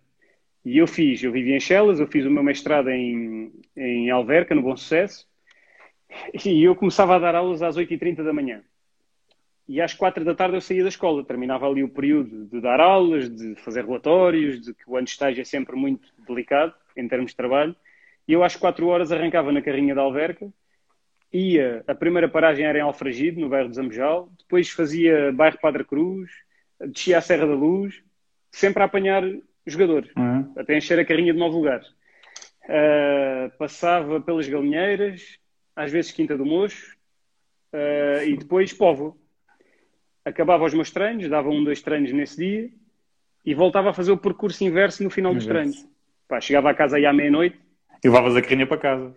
A carrinha ficava comigo porque eu chegava a casa à meia-noite, às seis e meia da manhã estava a sair para a Alverca para dar aulas. Porque era o ano de estágio. Era o teu transporte, era a carrinha. Não te faço ideia como é que eu consegui fazer este ano e juntar aqui todo, tudo isto, mas é para perceberes que uh, eu fazia isto quatro vezes por semana e o César fazia uma vez por semana no meu dia de folga. Uh, e, e, isso acabou por, por vir para Sacavém depois também. Nós viemos para Sacavém e nós, como já estávamos a falar de escalões um bocadinho mais de futebol 11 e queríamos ser ainda mais competitivos e, e queríamos ter os melhores jogadores possível, uhum.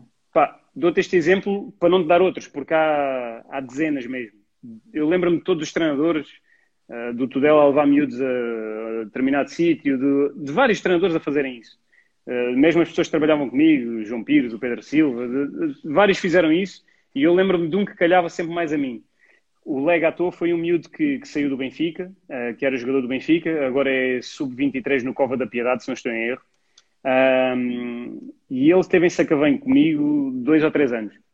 Uh, handicap disto tudo, qual era o problema? Vivia na Costa da Caparica. A Costa da Caparica não é assim muito perto de Sacavém. Mas nós Sim. acreditávamos que aquele miúdo poderia ter potencial para ele nos ajudar a nós e para nós ajudarmos a ele.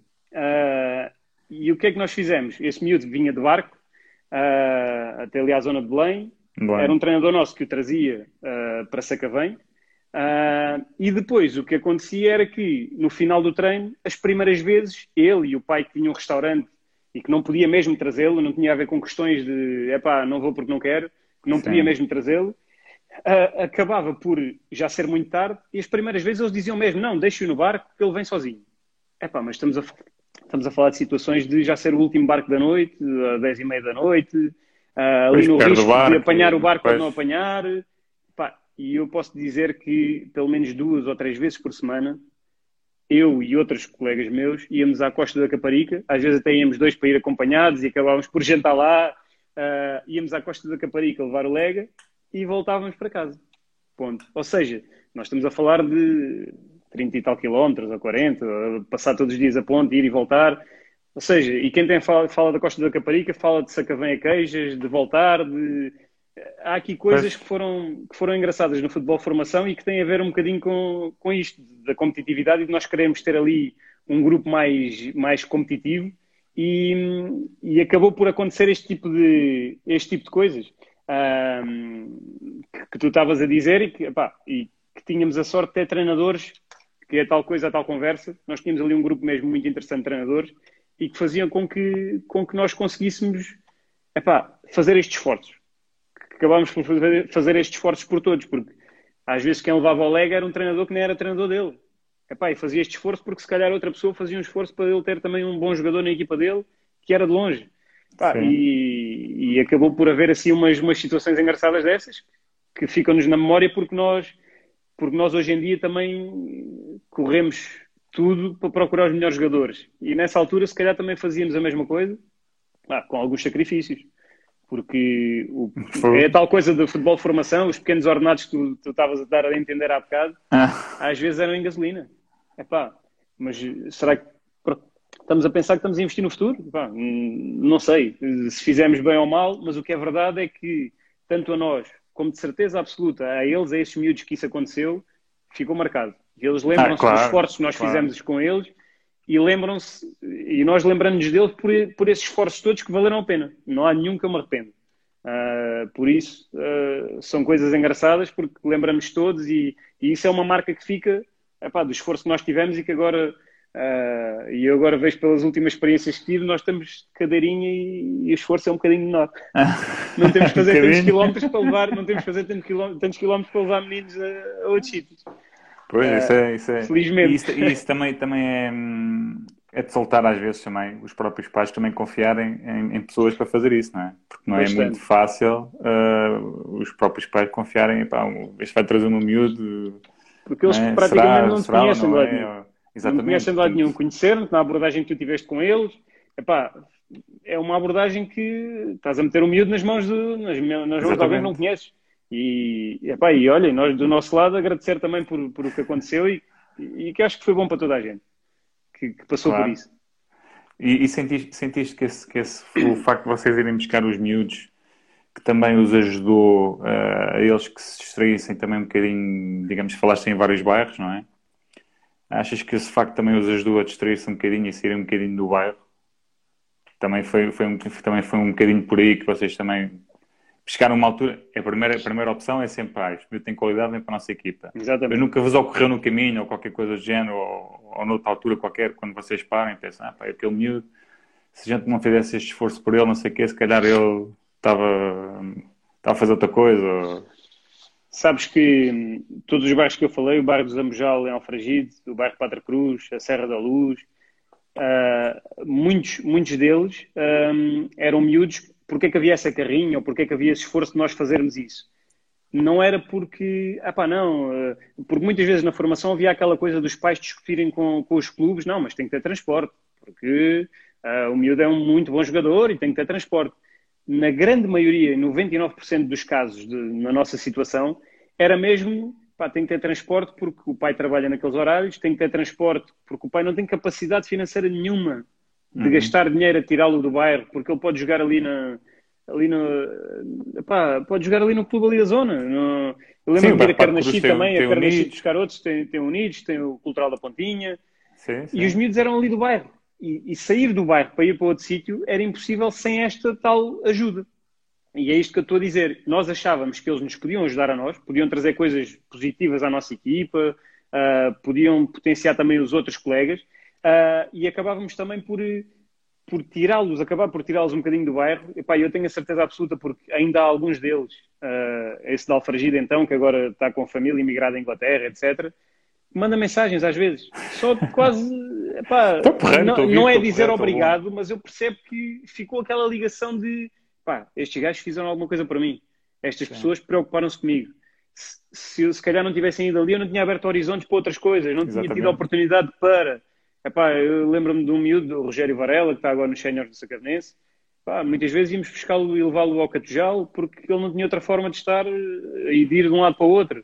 E, e, depois de nós o irmos buscar, fez um ano comigo lá na Pova, a seguir foi para o Sporting, depois chegou a vir a Sacavém outra vez, ainda voltou ao Sporting.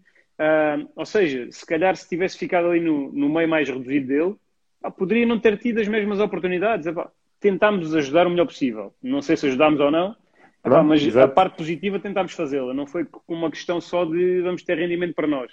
Não, é pá, demos experiências sem dúvida muito boas e eles estão mesmo, epá, a maioria deles lembra-se disso, lembra-se disso e agradece de certeza e nós também agradecemos a ele. Exato. Outra coisa, achas que o facto de isso aí, esse, esses dias, de eh, transporte, de carrinha, de tempo que se perde nas viagens, acaba por se criar também uma relação diferente com os próprios miúdos? Uhum. Pronto, achas que esse, esse, tipo de relação condicionou ou, condi ou, terá condicionado alguma escolha que terá ocorrido para meter o miúdo a jogar ou apertar mais com ele? Ou... Pá, eu não quero que digam que, eu não quero que, digam que eu estou beneficial, portanto eu vou apertar mais com ele. Um, pá, nós estamos no futebol formação, não podemos ser frios o suficiente como às vezes tentamos ser noutro tipo de futebol. Uh, e se eu te disser aqui, não, pá, criamos uma relação com os miúdos, mas não, criamos empatia com alguns deles, não, mas não, não há um que seja, que criamos mais empatia que outro. Claro que há. Claro que sim. Toda a gente vai ter isso. Uhum. Seja em que futebol for, seja em que escalão for, toda a gente vai criar empatia mais com uns do que mais com outros. Porque também os jogadores criam às vezes mais empatia com os treinadores claro. do que com outros. Porque é que ao contrário não pode acontecer? Exatamente. Acontece. E, e aquilo que acontecia é que isto faz-me dar decisões.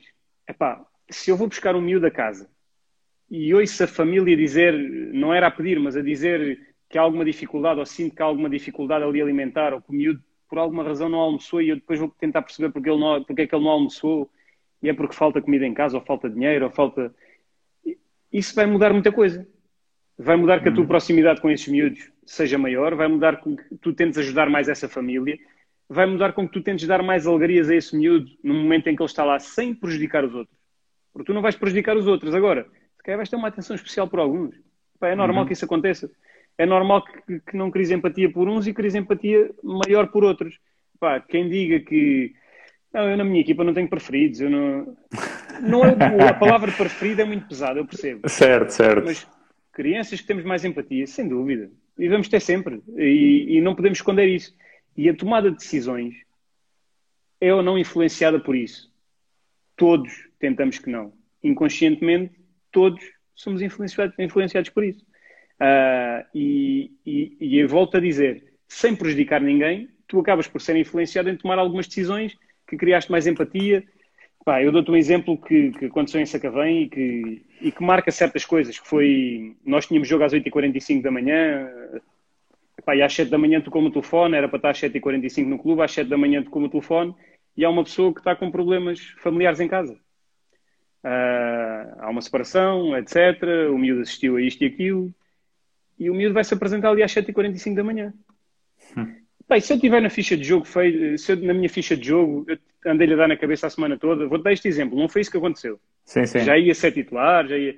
Se eu lhe andei a dar a semana toda na cabeça e castiguei e não vais ser titular porque não estás a treinar não bem, bem, e fizeste a ficha de jogo no dia antes, nós temos que ser conscientes e, e perceber toda a envolvência da situação. E se calhar temos que dar uma algaria um bocadinho maior a essa criança nesse dia do que a outros. Pá, que as coisas até estão a correr bem. E se calhar tu vais ter que rasurar ali a ficha de jogo e se calhar vais metê-lo ali a, a, titular sem que ele perceba que aquilo é uma ajuda por alguma coisa. Tu não sabes nada. Sim, sim. Agora, se calhar, aproximas-te ali um bocado mais dele naquele momento porque as coisas não estão a correr bem na vida dele. E isso, como é óbvio, faz com que tu mudes. Eh, chegas a um patamar em que tu já tornas mais frio em relação a isso. E isso tem mesmo a ver com o futebol é, de formação. Sim, pá, mas é, é, sempre complicado, né? É sempre difícil. Tu tens, tu tens, mesmo, estamos a falar, imagina, de sub-19 Tens sempre, continuas, aí... a ter, continuas a ter mais empatia por um do que outros, Sim, mas, mas como é já são um bocadinho mais adultos, Sim. tu já não me das tanta margem de, epá, a vida está-te a correr mal, mas isto corre mal a todos, amigo. yeah. Epá, não, não, choro, não venho chorar para o meu lado porque a vida é yeah. assim. Uh, agora, noutros escalões, a vida está-te a correr mal, mas o culpado infelizmente ainda não és tu. As opções Exatamente. ainda não foram tuas, as decisões ainda não foram tuas, eh, chegaste atrasado a uma convocatória, mas de quem é que foi a culpa? Tens carro já? É sub-13 já tens carro? Não, não chegaste atrasado tu. Quem chegou atrasado foi outra pessoa. Vamos te prejudicar por causa disso? Ou vamos falar pois. com outra pessoa que fez com que tu chegasse atrasado? Pá, são estes, estes pequenos pormenores da empatia, da relação que vais criando e que fazem com que, epá, que mexas com algumas opções que tens. Se me falares pois. nos dias de hoje, se isso mexe em alguma coisa, epá, se calhar não. Tornamos-nos muito mais frios à medida que o tempo vai passando e à medida que, que eles são mais velhos e, uhum. e olha, agora nestas realidades onde nós estamos, eles não deixam de ser crianças. Em todas as atitudes que têm, continuam a ter sonhos, continuam a não, a, a não deixar de ser crianças. Pá, mas já não são. E já temos que os tratar de outra forma. Pois é, verdade. É, é verdade. Tal, é tal coisa. Pá, tu falaste em relação à, à, fome e é verdade. Um, eu cheguei a ter miúdos que iam para o treino sem comer, iam para o jogo sem comer e passavam o dia a comer, uh, comiam maçãs e chegavam ao treino e não, não davam. E é curioso que, quando foi conversa com o Sandro, tiveram miúdos que foram da minha equipa aqui a assistir e eles mandaram mensagem dizer, pai, nem sabia que havia pessoal que não, não, não comia, pessoal que passava fome. Não fazia essa ideia. E eu disse, pois, vocês não faziam e às vezes são cruéis uns com os outros e aí não sabem o que é que acontece. É? Portanto, eu cheguei, olha, eu posso partilhar uma história de um, uhum, de um miúdo força. que aconteceu uma, uma ou duas. Pá, uma vez um miúdo faltou-me um jogo Pá, eu não, não, consegui perceber o que é que tinha acontecido, pá, o que é que aconteceu com o miúdo. Não, Então, o miúdo tinha, na noite anterior, tinha ficado na noite na rua, tinha roubado uma moto e tinha ido para a esquadra. Ninguém sabia dele, nem os pais. Andava tudo maluco à procura do miúdo. E o gajo faltou-me ao jogo. E eu, isto não é normal. Miúdo com 14 anos fazer isto. Só para tu veres. Pá, acontece muitas coisas que uma pessoa não está à espera, nem sabe. Eu cheguei à casa de pais que aquilo, pá, é melhor nem, o pessoal nem tem noção. E, é, e, às vezes é complicado para os próprios miúdos, porque eles às vezes faltam aos treinos para tomar conta dos irmãos, ou para tomar conta dos primos, também, para tomar conta dos primos, porque o pai e a mãe moram com a irmã e não sei o quê, aquilo, pá, o extrato social é tão baixo que eles têm que vir, viver todos juntos e uns tomam conta dos outros. Ah, e então às vezes são complicadas. Deixa-me contar esta, não sei se aí o César também a ouvir e, e de certeza que se lembra disto nós tivemos uma, uma fase em que, em que chegaram alguns miúdos da Guiné-Bissau a Portugal, havia uma relação, nós até participámos no Mundialito com alguns deles. Epá, e nós tivemos uma situação muito curiosa, a oportunidade com a carrinha, etc., e os miúdos serem cruéis uns para os outros. Epá, a crueldade às vezes tem um bocadinho a ver com a cultura. E nós temos que pôr mão na consciência, agora que se calhar já somos pais, etc., de como é que vamos passar determinados valores. Uhum. Uh, e nós aqui em Portugal somos mesmo cruéis uns com os outros principalmente crianças, se calhar, e agora depois da, da, pandemia, de não nos vermos uns aos outros, etc., quem acha que isto vai ser abraço e beijinhos, se calhar não vai ser, porque os miúdos que ainda estão mais a, a viver sozinhos para eles e a pensar mais Habituaram-se. Habituaram-se a isso. Epá, uh, aquilo que, aquilo que aconteceu foi, nós recebemos esses miúdos da Guiné e fomos pescá-los ao aeroporto. Pá, eram sete miúdos, não tenho erro. Uh, todos guineenses, nunca tinham saído da Guiné-Bissau. Uh, fomos buscá-los ao aeroporto uh, e eles vão participar no Mundialito. E, e penso que é na viagem para o Mundialito. o, o treinador e o diretor da escola que vinha, que vinha com eles abre um iogurte eu não estava presente nesse momento, mas conta uma história desta forma. Abro, porque eu já te explico porquê. Porque eu depois estou lá no Algarve à espera deles e, e já te explico o que aconteceu. Abre um iogurte, dá um gol no iogurte, passa para trás. Há três que dão cada um o seu gol no iogurte, passa para trás e os outros dois que estavam mais atrás, mais um gol no iogurte. E eram miúdos que nunca tinham saído da Guiné-Bissau. E eu, a parte das regras, do saber viver, de, etc., é engraçado porque eu depois abri a bagageira desse carro para tirarmos as malas todas, porque nós íamos participar no Mundialite e tínhamos muitas malas, uhum. equipamentos, etc. E estava uma mala completamente suja de iogurte derramado, derramado lá atrás. Porque o último que bebeu atirou para trás. Mas a história que eu quero contar não é o lixo que foi feito para trás. É sim, sim. um iogurte deu para, deu para todos. seis ou sete pessoas dentro de, um, dentro de uma carrinha. E isso não venho a dizer, isso é cultural, isso é a lei da sobrevivência. É sobreviver e perceber que temos que conseguir sobreviver Exatamente. em grupo. Pá, porque não se consegue sobreviver sozinho. E, e, aqui a parte cultural em Portugal era mesmo muito, muito delicada e chegou a haver situações em que se calhar o extrato social dessas famílias era um bocadinho menor, aqueles meninos que eu andava com eles na carrinha no Povoense. E chegou a haver divisão de bolachas, chegou a haver divisão de sandes, sem nada. Um trazia chocolates, Epá, mas ele não comia sozinho. E não uhum. eram os outros que pediam, eram, era ele que dava. Um, e tu chegas depois a outro extrato social. Claro, percebia as dificuldades chegas a outro social, partilhava. E os chocolates são escondidos. E só como eu, e vou comer enquanto não está aqui ninguém a ver. E a, a parte cultural é fundamental no meio disto tudo. E, e influencia-nos a todos. E depois é tal coisa, cria-se empatias, cria-se... E gosta-se sempre muito dessas pessoas que, epá, que sabem partilhar. E são pois. histórias que nos marcam para a vida e eu acho que aí, é aí que nós começamos a ser preparados como, epá, como homens, uh, que às vezes deparamos com coisas que são as crianças que nos ensinaram, essa parte da partilha sim, sim. Do, dos meninos da Guiné-Bissau.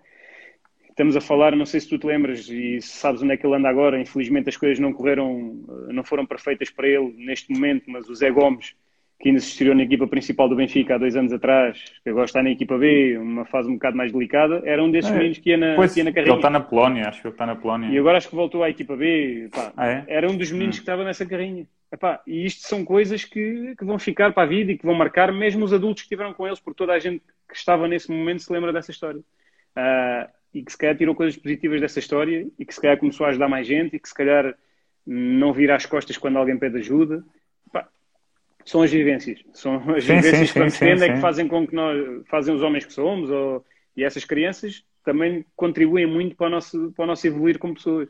Ah, e essas histórias que tu contaste também, de certeza absoluta, te fizeram crescer e pensar às vezes outras coisas que se calhar ainda não, ainda não estávamos abertos a isso nessa altura. Claro, claro, claro, claro. E, pá, e, e pegando nisso e pegando nesta situação e naquilo que eu referi, o Sacavenense tinha lá um, tinha lá um restaurante por acaso uh, partilharam ou deram a possibilidade de alguns miúdos que identificaram com algumas dificuldades de ir lá comer alguma coisa ou pá, fizeram algum acordo com, com, com a pessoa lá do restaurante para isso ou não? Isso é mera curiosidade. O restaurante era o preto e vermelho, era, era mais cá em cima, agora é o, o Rui dos Pregos e o preto e vermelho passou um bocadinho mais para baixo.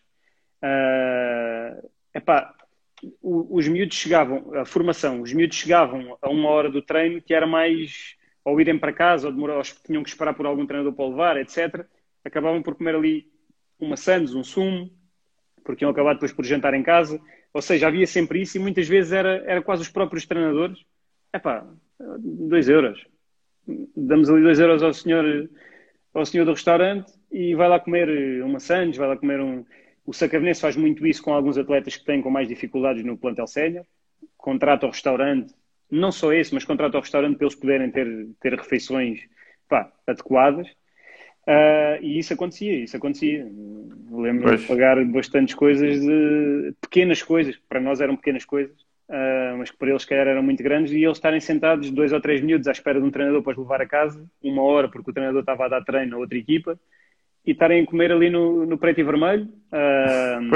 E muitas vezes, e muitas vezes, e estamos a puxar tudo para nós treinadores, muitas vezes eram os pais de outros colegas de equipa que pagavam essas pequenas refeições que esses miúdos que não tinham lá os pais e que depois se encontravam todos ao fim de semana, uh, que sabiam de algumas dificuldades que os outros passavam, chegavam à frente e enquanto bebiam as suas minis no, no preto e vermelho, pagavam umas chances aos minis. Pronto, mas também é claro. Também é bom. E, e, era uma relação muito positiva e, e conseguiu-se criar ali no meio daquela competitividade toda que os pais sempre foram. Criou-se ali um, um ambiente saudável, pelo menos nesse, nesse aspecto. Pois, isso é porreiro, isso é porreiro. Olha, esses miúdos que eu estava a dizer que pagava às vezes comida, uh, às vezes eles ficavam a comer e nem ao treino. O treino deles era comer. Epá, e porque não tinham condições para, para ir ao treino. Verdade, verdade. Epá, e nesse dia, se calhar, é uma aprendizagem para eles, porque verdade. Ah, uh, o mais importante para eles nesse dia era a alimentação. É? Exatamente, é? exatamente. Ponto. Exatamente. Pá, tu, tu falaste aí da competição do Mundialito. Vou-te uhum. vou perguntar, nós costumamos sempre perguntar uh, uma competição que marcou os treinadores. O Mundialito também foi, foi, foi, a competição que mais te marcou a nível de torneio? Uh, ou houve algum torneio que tenhas, queiras referir a nível de formação, para além do Mundialito? eu tive a sorte de, de participar como treinador adjunto no Gothia Cup na Suécia, uh, de ir ver como é que se organizava o Norway Cup, outro torneio na Finlândia, um, passei por vários torneios. Um, mas depois, aquilo que te marca nos torneios são os, as emoções. Um, há um torneio que, que, a última coisa foi. O primeiro foi o Mértola Cup, em Mértola, porque eu sou de Mértola.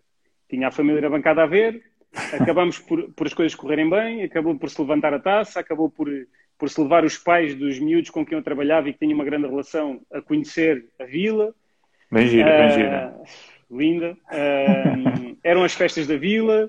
Nós no dia, nós jogávamos no sábado a fase de grupos e no dia a seguir tínhamos a final ao meio-dia com 40 graus. E, uh, e, e, tivemos, se calhar, até à meia-noite, uma da manhã, nas festas da vila, e depois fomos dormir para o chão da escola, porque era um torneio diferente e tinha uma envolvência diferente. E ganhássemos ou não, aquilo já se ganhava ali qualquer coisa. Exatamente, exatamente. Uh, e, e, pronto, são as, aí são as emoções a falar. Depois. Um, e foram, são... à praia, foram à praia lá de São Domingos ou não? À praia fluvial, no último dia, depois de ganhar o torneio, é. como é óbvio. Andar de gaivota, os pais a. salta, lá do, salta lá da estrada lá para Os baixo. miúdos que não sabiam nadar. Mas é, foi, foi, fomos, fomos à praia fluvial, houve pais a fazer a descida do Rio Guadiana em canoa que o organizador do torneio também, também tem empresa que faz esse, esse tipo de eventos. Pá, as pessoas adoraram e muitas delas já voltaram lá porque aquilo é, é uma zona inacreditável. É. Uh, depois, epá, temos, a, temos a Copa do Guadiana, uh, uhum. que eu tive a sorte de ir com a geração 2001 e depois também com a geração 2002 em alguns momentos. Pá, mas na minha formação toda o que me marca mais realmente foi a geração 2001 porque foi uma geração que eu acompanhei durante seis ou sete anos. Uh, nós, e essa geração comigo participa em três Copas do Guadiana, a emoção lá está, ganham-se as três Copas do Guadiana, e qual é o momento principal? É, uh, acaba por ser marcante pelo, por ser o meu último jogo na, até hoje, não, é? não quer dizer que não volte, até hoje no futebol formação. É uma final na Copa do Guadiana, com uma geração de 2001 do Olhanense também muito forte, Uh, epá, nós, eu não consegui dar a palestra, eu saio da palestra a chorar. Uh, e nós, e era uma, era uma relação mesmo muito forte. E nós tínhamos, epá, tínhamos miúdos muito, muito bons. Uh, e tínhamos uma equipa técnica, de, epá, o João Pires, o Pedro Silva, o Márcio, tínhamos, tínhamos ali um grupo epá, muito interessante mesmo. e acabou por ser, acabou por ser uma relação tão forte com os miúdos que fica agora marcado por terem sido os últimos aqui a a, a, marcar aqui um jogo no futebol de formação meu, a, aqui no meio deste sucesso. ele, acho que também contribui de forma positiva para eles. E depois, eles também, anos antes, alguns deles também dão algumas alegrias quando vamos ao Mundialito. E o Mundialito marcou-me bastante. Uhum. Porque eu tenho duas ou três participações no Mundialito. Uma delas em com uma geração de 99, uh, em que vamos ao Mundialito e conseguimos chegar às meias finais do Mundialito. E lá está, estamos a, levar isto para resultados mas não é apenas os resultados, são mesmo as emoções que isso criou. Uh, nós perdemos, ganhamos a vasta gama do Brasil, as experiências de, de jogar contra outras equipas, pois perdemos nas meias é. finais com o Real Madrid. Pá, de miúdos que, que, se calhar hoje estão, estão num patamar elevadíssimo. A outra meia-final era, se não estou em erro, um Milan-Benfica, Benfica com Jota, com dessa geração de 99 brutal, que acho que até foi o Benfica que ganhou esse Mundialito. Uh, e depois também tenho uma, um Mundialito com a geração de 2001, ainda, ainda em futebol 7, que chegamos aos quartos de final e que foi engraçado porque os quartos de final era Benfica, Sporting, Barcelona, Real Madrid, Zenit, estou-me a esquecer aqui de outra, era quase equipas de Liga dos Campeões e Sacavenense. Pá, e, e, era engraçado porque estava lá o Sacavenense no meio daquilo. E acabamos por perder depois com a Juventus, mas acabamos por ganhar muita coisa. Acabamos por ganhar uma experiência pá, que, que não se repete. E por falares no preto e vermelho, essa experiência no Mundialito só foi possível levar toda a gente porque quatro ou cinco semanas antes do Mundialito, nem toda a gente tinha capacidade financeira para ir ao Mundialito, não sei se era 300, era 400 euros que Sim, cada um era, tinha que pagar. Era... Uh, e nós, com a ajuda dos pais, pais e mães a cozinhar, o, o, presidente do Sacavenense a arranjar pessoas para cantar fado, fizemos uma noite de fados dentro do, do Preto e Vermelho, que nos emprestou as instalações, e conseguimos fazer dinheiro para que não fossem de borla, mas quase de borla, se calhar pagaram 100 euros em vez dos 300 uhum. ou 400, e reduzimos ali e conseguimos dar uma experiência pá, incrível uh, a toda a gente. A toda a gente e, e, acabou por. E essa experiência dessa noite de fados acabou por ser uma retrospectiva, porque nós, eu quando estava na ADCEL, foi assim que nós também fomos ao Mundialito. E é tal coisa do, dos clubes que se dizem pequenos, mas que são grandes pelas pessoas que lá estão. Pois, isso é que é, isso é, que é importante e é, normalmente é sempre isso que acontece. Uhum. Normalmente é sempre isso que acontece, porque a malta não, não tem dinheiro e tem que arranjar. E temos que arranjar soluções, e, e, é isso que o treinador português é bom, é arranjar soluções. ah, não, não tenho dúvidas disso. não tenho dúvidas nisso. Epá, olha, eu, eu acho que a nível assim de competição já falámos, já falámos aquela questão toda, toda, toda a experiência. Epá, se calhar falta falar aqui agora de repente, assim, como estou a lembrar, da, da questão do, do, do, do jogador que te apanhaste com mais talento. Certo. Se calhar uh, referir aí um ou dois. Uh, com mais talento. Pode, podes referir mesmo que treinaste e como adversário também, se calhar é interessante. Como falaste aí também da questão de que andavam sempre de volta das equipas, tentar perceber os melhores jogadores. Ok, ok, ok. okay. Isso é uma coisa que provavelmente está intrínseca em ti já, portanto já é, uma, é, uma, é hábito já, já é habitual. Estás a analisar uma, a tua equipa ou outra e já estás a ver os melhores jogadores adversários, portanto Acho que podes, se calhar, referir aí um ou dois adversários, nomes. Adversários, a jogar na geração 2001 já. Lembro-me de um jogo de futebol 7. Uh, ah, eu treinei o Ronaldo Camará, que agora está no Benfica. Uh, Também já falou connosco. 23, a equipa B, eu sei. Uh, treinámos o, o miúdo no, no Povoense. E é a seguir que ele vai para o Sporting. Uh, e no Sporting é treinado pelo Bruno Freitas, que também já falou aqui. Uh, e eu lembro-me de um jogo uh, que nós fazemos de futebol 7 ainda, em que é Sacavenense Sporting uh, e que ali era, epá, eles levavam os melhores, nós levávamos os melhores e ali era uma era um duelo de, na minha opinião, de gigantes, porque aquilo era mesmo uh, tentar rasgadinho, rasgadinho. cada um conseguir o melhor para o seu lado. Epá, e, e, foi um miúdo que fez muita diferença quando estava connosco, como é óbvio, mas depois também, quando estava do outro lado, fez muita diferença nesse tipo de jogos. Uh, geração 2001, futebol 11, nessa fase no Benfica. Havia várias defesas que eu podia referir aqui, que se calhar agora estão num, num patamar interessante, mas uh, nessa fase, Jair Tavares, extremo, um, epá, era um miúdo que fazia bastante a diferença. E depois da geração de 2002, que eu também apanhei alguns, ou porque jogavam contra mim já em 2001, uh, epá, e, e, por acaso aconteceu, uh, lembro-me de. Lembro-me porque agora estão, estão no plantel principal do Sporting, felizmente. Felizmente uhum. há treinadores de, de futebol profissional que continuam a fazer com que nós sejamos felizes e que vejamos alguém lá chegar. é bom, é? Lembro-me do Tiago Tomás, do TT, que chegou a jogar contra mim, penso eu, não sei se contra 2002, mas eu acho que também jogou contra 2001. Do Nuno Mendes, do lateral, uh, que são agora, que estão neste patamar. E lembro, lembro-me de outro miúdo que tinha ali uma proximidade geográfica comigo, que é o Rodrigo Fernandes, que, está na, que deve estar ou na equipa B ou na Sub-23, ou no Sub-23 do. Eu acho que é isso. E, e, isto é uma situação muito curiosa, que eu acho que era por tudo aquilo que os miúdos deviam passar. Eu ando com a geração 2001 e jogo contra o Rodrigo Fernandes. ele no Sporting. Se calhar em infantis, já não me lembro muito bem. Pá, e era um miúdo que tinha muita qualidade e muita capacidade. Mas faltava-lhe ali mais um passezinho, acelerar ali qualquer coisa no processo. E é engraçado que o melhor jogo que eu me lembro dele fazer contra mim, ele se calhar nem se lembra disso, foi em Massamá, no Real Massamá, se não estou em erro, no Campeonato Nacional de Iniciados. Ele é emprestado do Sporting ao Real Massamá. Hum. Ele vai passar pelo menos um ano ao Real Massamá. E faz um jogão incrível. É o patrão do meio campo. E ele depois volta ao Sporting. É um miúdo que já se estreou ano passado, já fez alguns jogos pela equipa principal do Sporting, certo. acho que o ano passado.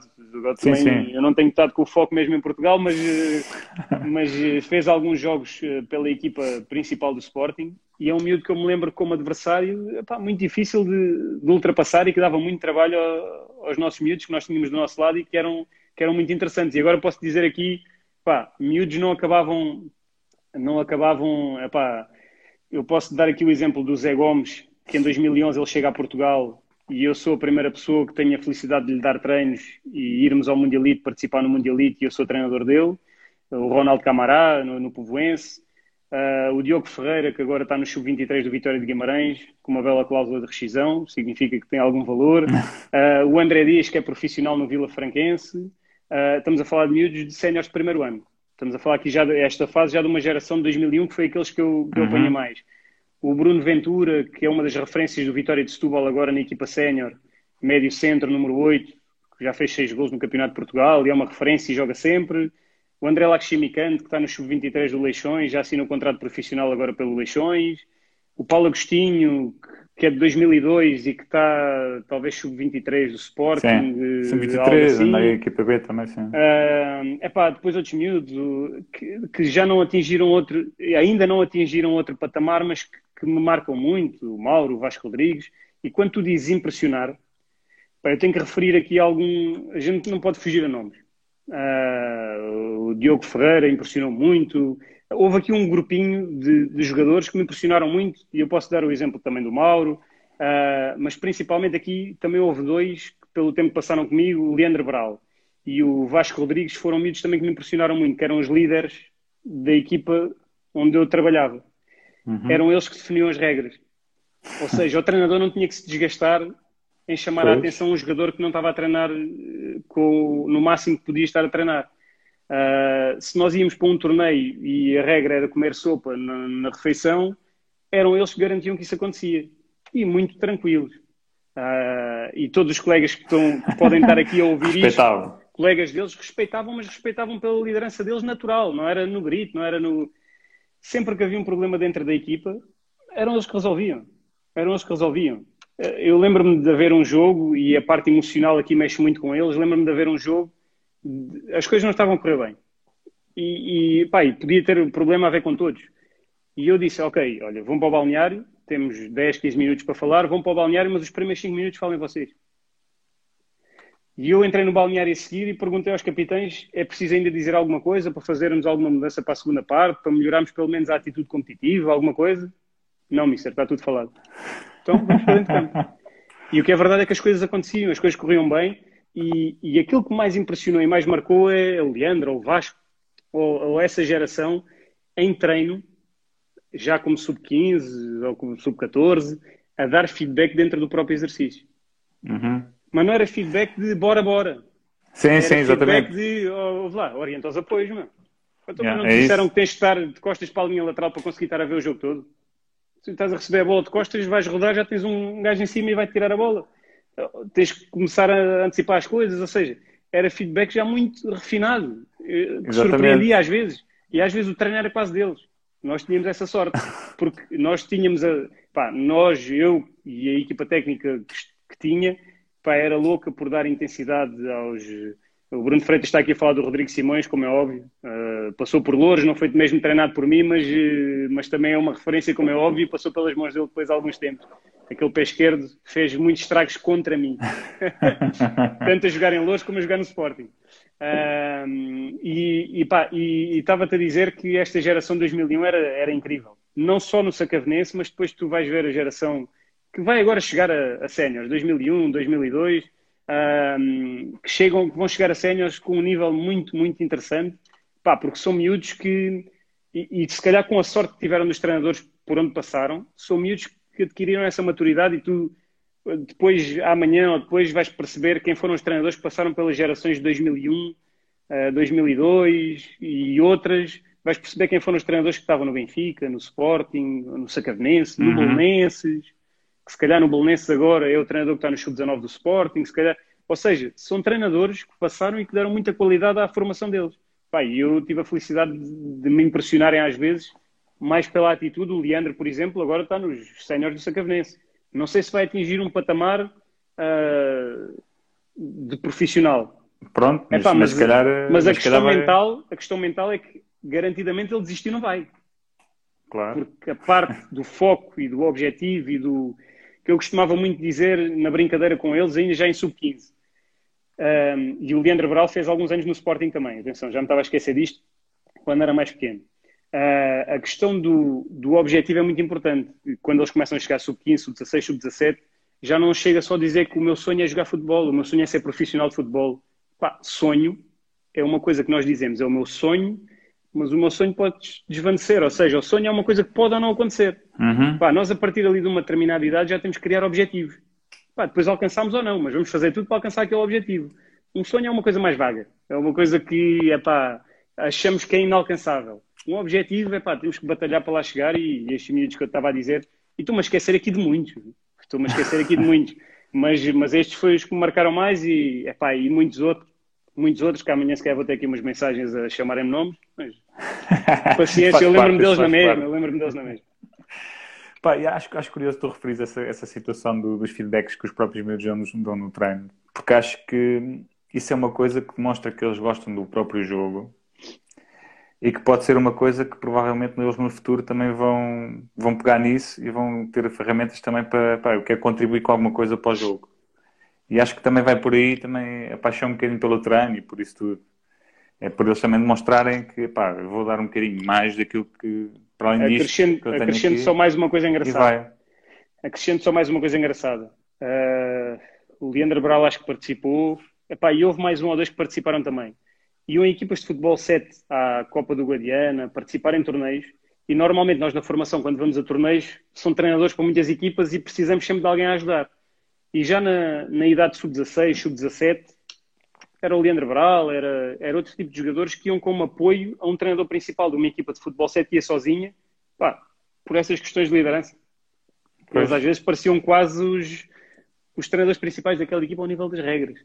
Uh, e, epá, e, e, tem uma sensibilidade e, diferente dos outros. Tem uma sensibilidade. E, sim, e tem outra coisa que eu acho que também é importante, que é os próprios miúdos mais novos, os veem como um, um jogador, pá, e, pá, está aqui o. Estás a ver? Aquela parte, e pá, o craque dos do ou o craque do Juvenis está aqui, pá, e tal, e coisa. Eu acho, acho que também passa um bocado por aí. Acho que também passa um bocado por aí. Nós tínhamos muito isso e o, e o Sandra falou de uma coisa muito gira do, do Oeiras, que se ia ver os jogos dos colegas, uh, e nós eh, fazíamos muito isso. Epá, está ali o capitão dos juvenis.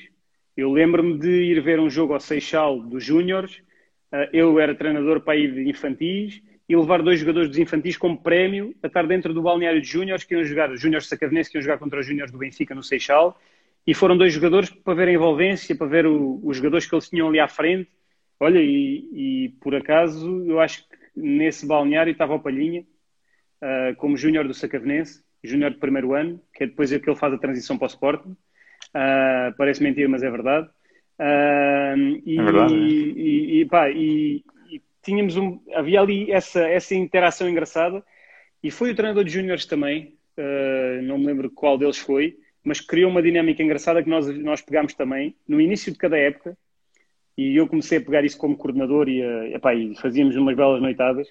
Antes de começar o campeonato, nós fazíamos um estágio em Sacavém. Quase todas as equipas faziam um estágio em Sacavém. Faziam sábado e domingo. Hum. Sábado de manhã treinávamos. Quando não havia pá, competição, competição. no início logo, Sábado de manhã treinávamos, sábado à tarde fazíamos um jogo de treino, dormíamos no pavilhão, nessa noite tínhamos atividades ah, para fortalecer o espírito grupo, etc. Pavilhão, né? Para fortalecer o espírito grupo, etc.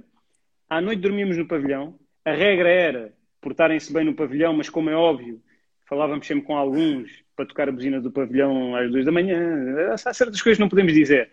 para fazer, para criar ali umas dificuldades durante a noite aos outros.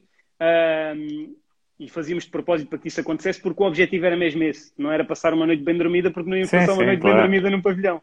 E na manhã seguinte, completamente desgastados e de rastos, com uma noite mal dormida, era mais um jogo de treino, ou, ou um jogo entre nós, ou mais um treino, ou, ou, mais aquele treino da bola parada que nós nunca podíamos, quase nunca fazíamos, e, e fazíamos uma coisa diferente, fazíamos uma coisa diferente ali de manhã, porque tínhamos luz, luz do dia, epá, e, e como estão aqui a dizer e bem, os miúdos adoravam, epá.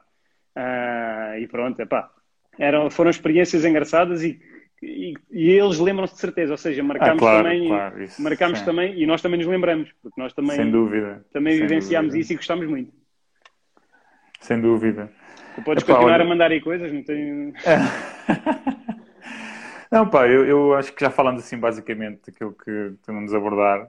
Tu falaste aí que hum, podíamos pegar aqui algumas questões. Eu, se calhar vou pegar em duas questões que apareceram ali, que foi a questão da, da maturidade ser avaliada de em seis meses ou não, o miúdo evoluía. E se, o miúdo em seis meses pode evoluir.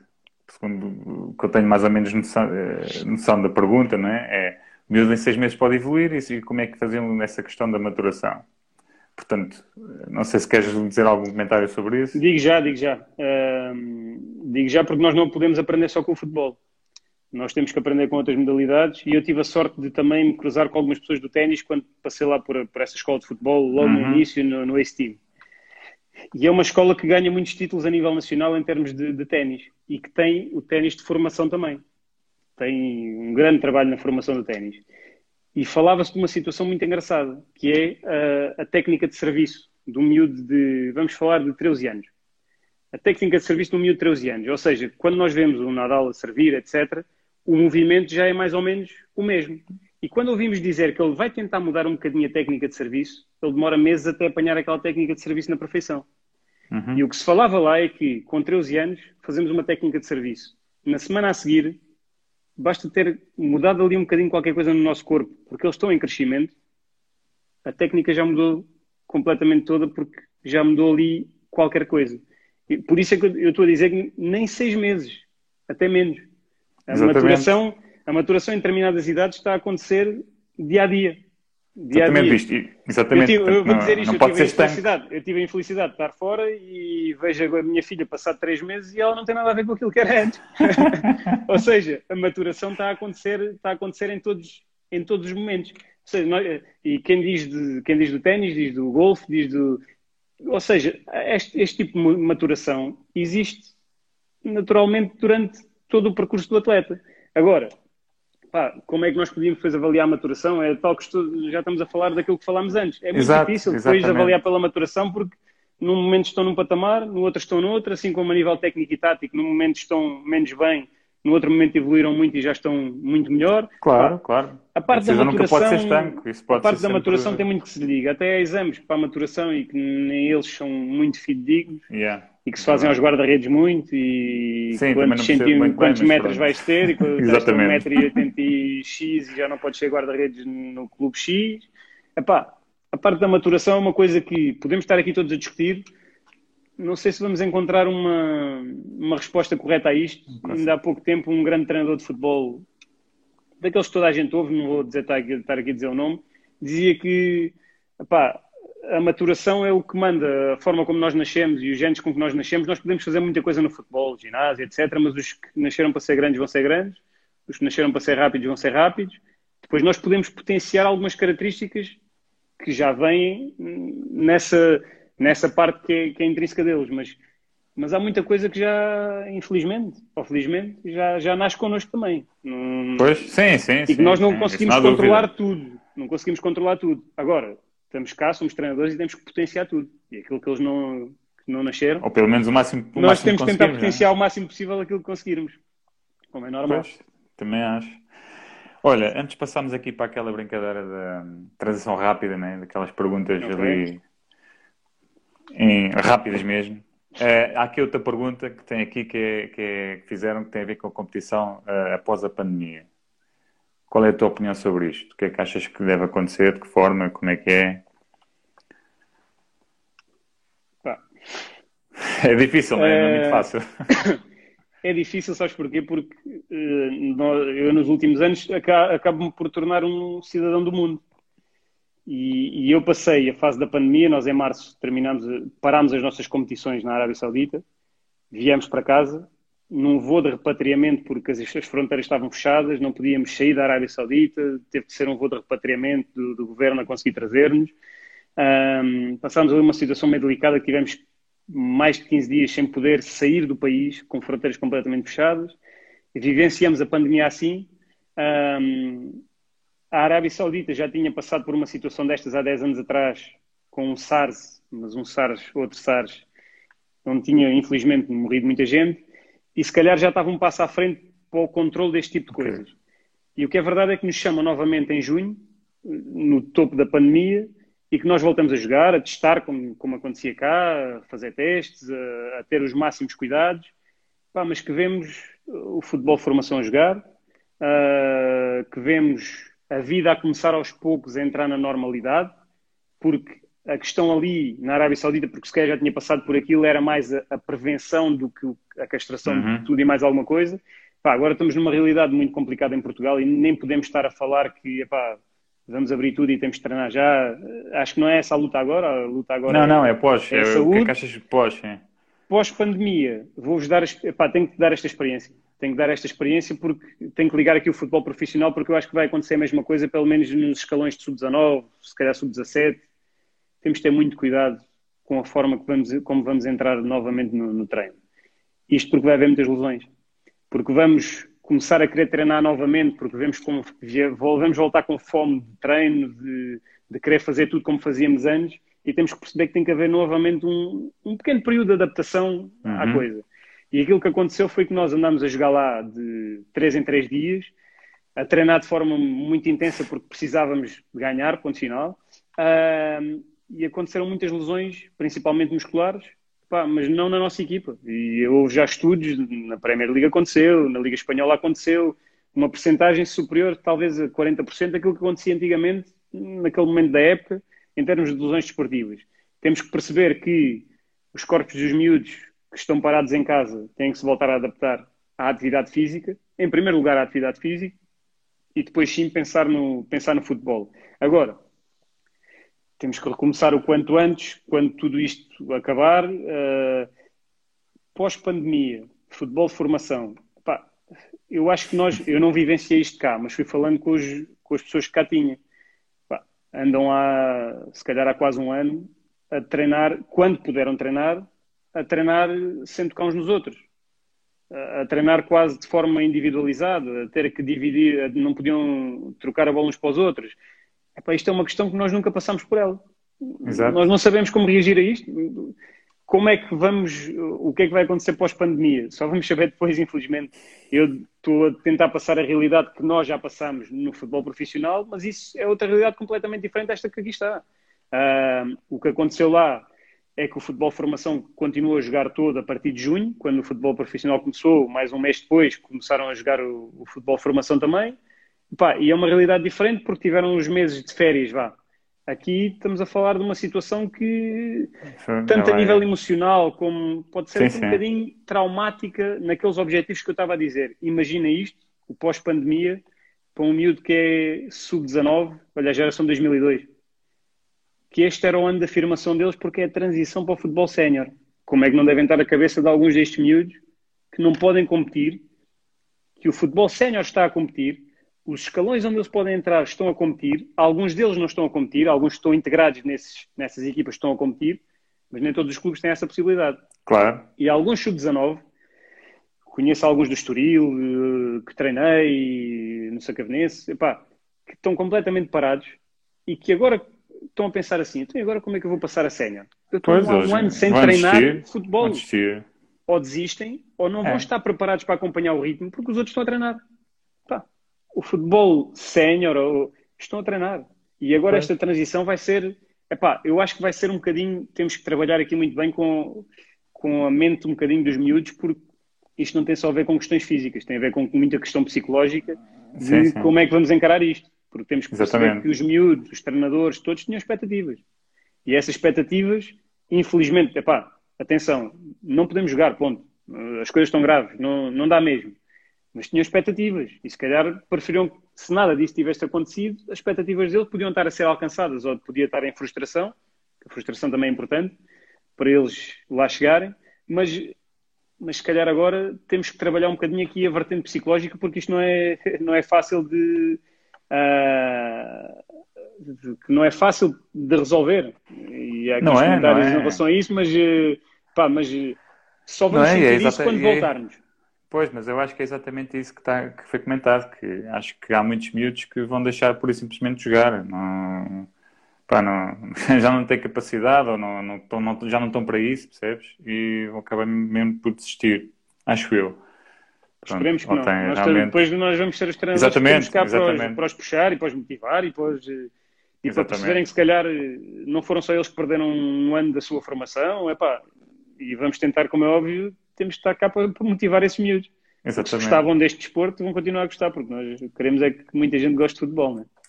Claro, exatamente. Ah. Epá, eu já me estava a esquecer, já me estava diz, a esquecer diz, de já me estava a esquecer de perguntar a nível da formação nos países onde tiveste. Como é que é aquilo, como é que aquilo se processa? Já, já me estava a esquecer disto, que era uma coisa que era importante que eu tinha em mente e estava assim, epá, esqueci-me de, tenho que lhe perguntar isto e já me estava a esquecer outra vez. Pá, eu nunca tive, nunca tive a experiência de ser treinador de formação fora de Portugal. Mas como é óbvio, nós treinamos quase lado a lado com a malta da formação e, Exatamente. e agora nos últimos dois anos até tivemos a sorte num dos anos a estrutura que foi da formação ser só portugueses e, e acabava por se falar e partilhar algumas experiências, etc. Um, e nós encontramos, encontramos um futebol formação organizado. Encontramos. Eu digo isto porque nós às vezes temos aquela ideia de. Eu estive no Kuwait e estive na Arábia Saudita. Pá, e o nível competitivo é muito interessante. Tem miúdos com muita qualidade. Tem seleções com alguma qualidade.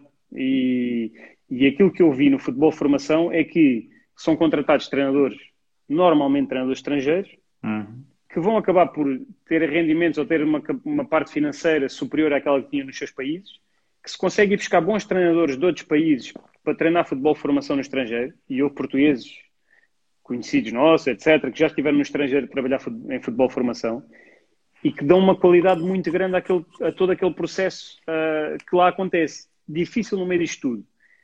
Nunca vamos mudar a parte cultural. Uh, e eu digo isto, por exemplo, na Arábia Saudita. Se, se se o ritual deles é, uh, Sim, é comer posso. frango e arroz ou comer McDonald's na noite antes do jogo, tu vais tentar mudar aquilo. Epá, e, e, depois há aquelas mentes brilhantes da malta que vai com toda a vontade e vamos, não, vamos conseguir. Este gajo está a dizer que não conseguimos. Claro, conseguimos, até em Portugal conseguimos. Sim, sim. Às vezes temos que nos adaptar também para, para primeiro conquistá-los. E depois de eles estarem conquistados, conseguimos mudar pequenas coisas. E está aqui o João Lourenço, que cruzei-me quando fomos jogar aos Emirados e que ele eh, treinou fora já, não só, não só nos Emirados, também no outro país, uh, e, e que, sa que, sabemos disto na perfeição. Nós não conseguimos mudar todas as, todas as dinâmicas. Nós, eh, há dinâmicas que são criadas pelos diretores do clube e os diretores do clube são árabes. Exatamente. E se são árabes, eles têm uma coisa muito importante, que é o treinador português vem cá para ensinar os miúdos técnica, taticamente, ok mas para mudar as nossas regras, calma. Nós também sabemos fazer as coisas. Claro. Ou seja, eles contratam-nos, mas na verdade eles às vezes estão-nos a ouvir. Nós chegamos lá e dizemos: não, nós temos esta ideia, esta, esta e esta, para estruturar o futebol desta forma. Eles ouvem tudo, dizem que sim a tudo, mas depois só aplicam algumas que eles acham que podem resultar. Não as vão aplicar todas. E isto é a dificuldade do treinador português e não só, no futebol formação fora do nosso país. E atenção, temos que valorizar o treinador português fora do nosso país, porque passa por coisas que, quando voltam para Portugal, têm muita facilidade em gerir outras, dificult outras dificuldades que encontram aqui. Eu dou-te o exemplo da Arábia Saudita. Houve um grupo português a ir para o Al-Ueda e a passar por muitas dificuldades do futebol formação, a passar por muitas dificuldades lá. Dificuldades em vários aspectos, porque não é um mundo cor-de-rosa. Dificuldade claro. nos ordenados em atraso, dificuldade em estar numa junta uma cidade que é Meca, que tu não és muçulmano, não podes entrar em Meca, ficas só nos arredores, tens muita pouca oferta, se calhar tens um café, estamos a falar de uma terrinha pequenina, não Meca, mas a que está ao lado, onde os não muçulmanos podem estar, uma terrinha pequenina como tu tens aqui no meio do Alentejo.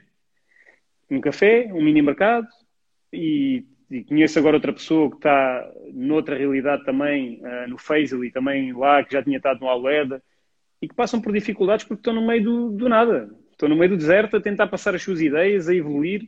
Pá, e garanto-te uma coisa: como, como pessoa, como profissional, tu vais encontrar outras dificuldades que não encontravas cá. As dificuldades que tu encontras cá é os jogadores desafiarem-te para tu seres melhor no treino, seres melhor treinador. As dificuldades que tu encontras lá são uhum. dificuldades de quase da sobrevivência e tu começas a perceber alguns jogadores que vêm para Portugal e que têm algumas dificuldades de adaptação, tu percebes isso quando vais para fora. Tens de te adaptar. É difícil adaptar, Epá, mas quem vai para fora e garante que não há ninguém que vá dizer o contrário, não é um mundo cor-de-rosa, ou porque não está lá a família, ou porque é desgastante porque não falas a mesma língua e não percebes nada do que estão a dizer, por várias razões. E isto faz com que, com que os treinadores também cresçam muito. Mas o que eu te quero dizer é que os treinadores que vão para fora fazem crescer muito o futebol de formação lá, lá fora. E nós às vezes temos uma, um pensamento errado daquilo que, que, acontece lá. Há jogos muito competitivos, há jogos é. com muita qualidade tática, uh, de sub-19 e sub-17 que eu vi o ano passado, jogos na Arábia Saudita.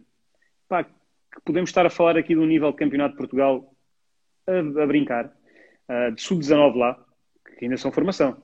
Uh, e, que, e que nós percebemos que, que o nível é muito bom também pelo contributo que estes treinadores vão lá dar. E depois qual é a parte interessante? Normalmente coloca-se um treinador português, um treinador sérvio, que são bons e vão dar o seu contributo, e na equipa técnica está um árabe, está um Kuwaiti, está, estão pessoas que estão lá para aprender. E essas uhum. pessoas, se tiverem a, a, capacidade de aprendizagem, pá, no ano a seguir são eles os treinadores. E as coisas correm um bocadinho melhor porque abriram horizontes e ganharam outras experiências. Pá, e o futebol fora de Portugal é bem melhor do que aquilo que as pessoas pensam. Agora, se calhar não há academias como. Há, há grandes academias. Podem não se conseguir dar, dar andamento às coisas da mesma forma que damos aqui. E dou-te o exemplo de, do Qatar uh, que eu tive no Qatar já agora uma vez quando tivemos a disputar a fase final da Liga uhum. dos Campeões de, de, Champions da Ásia.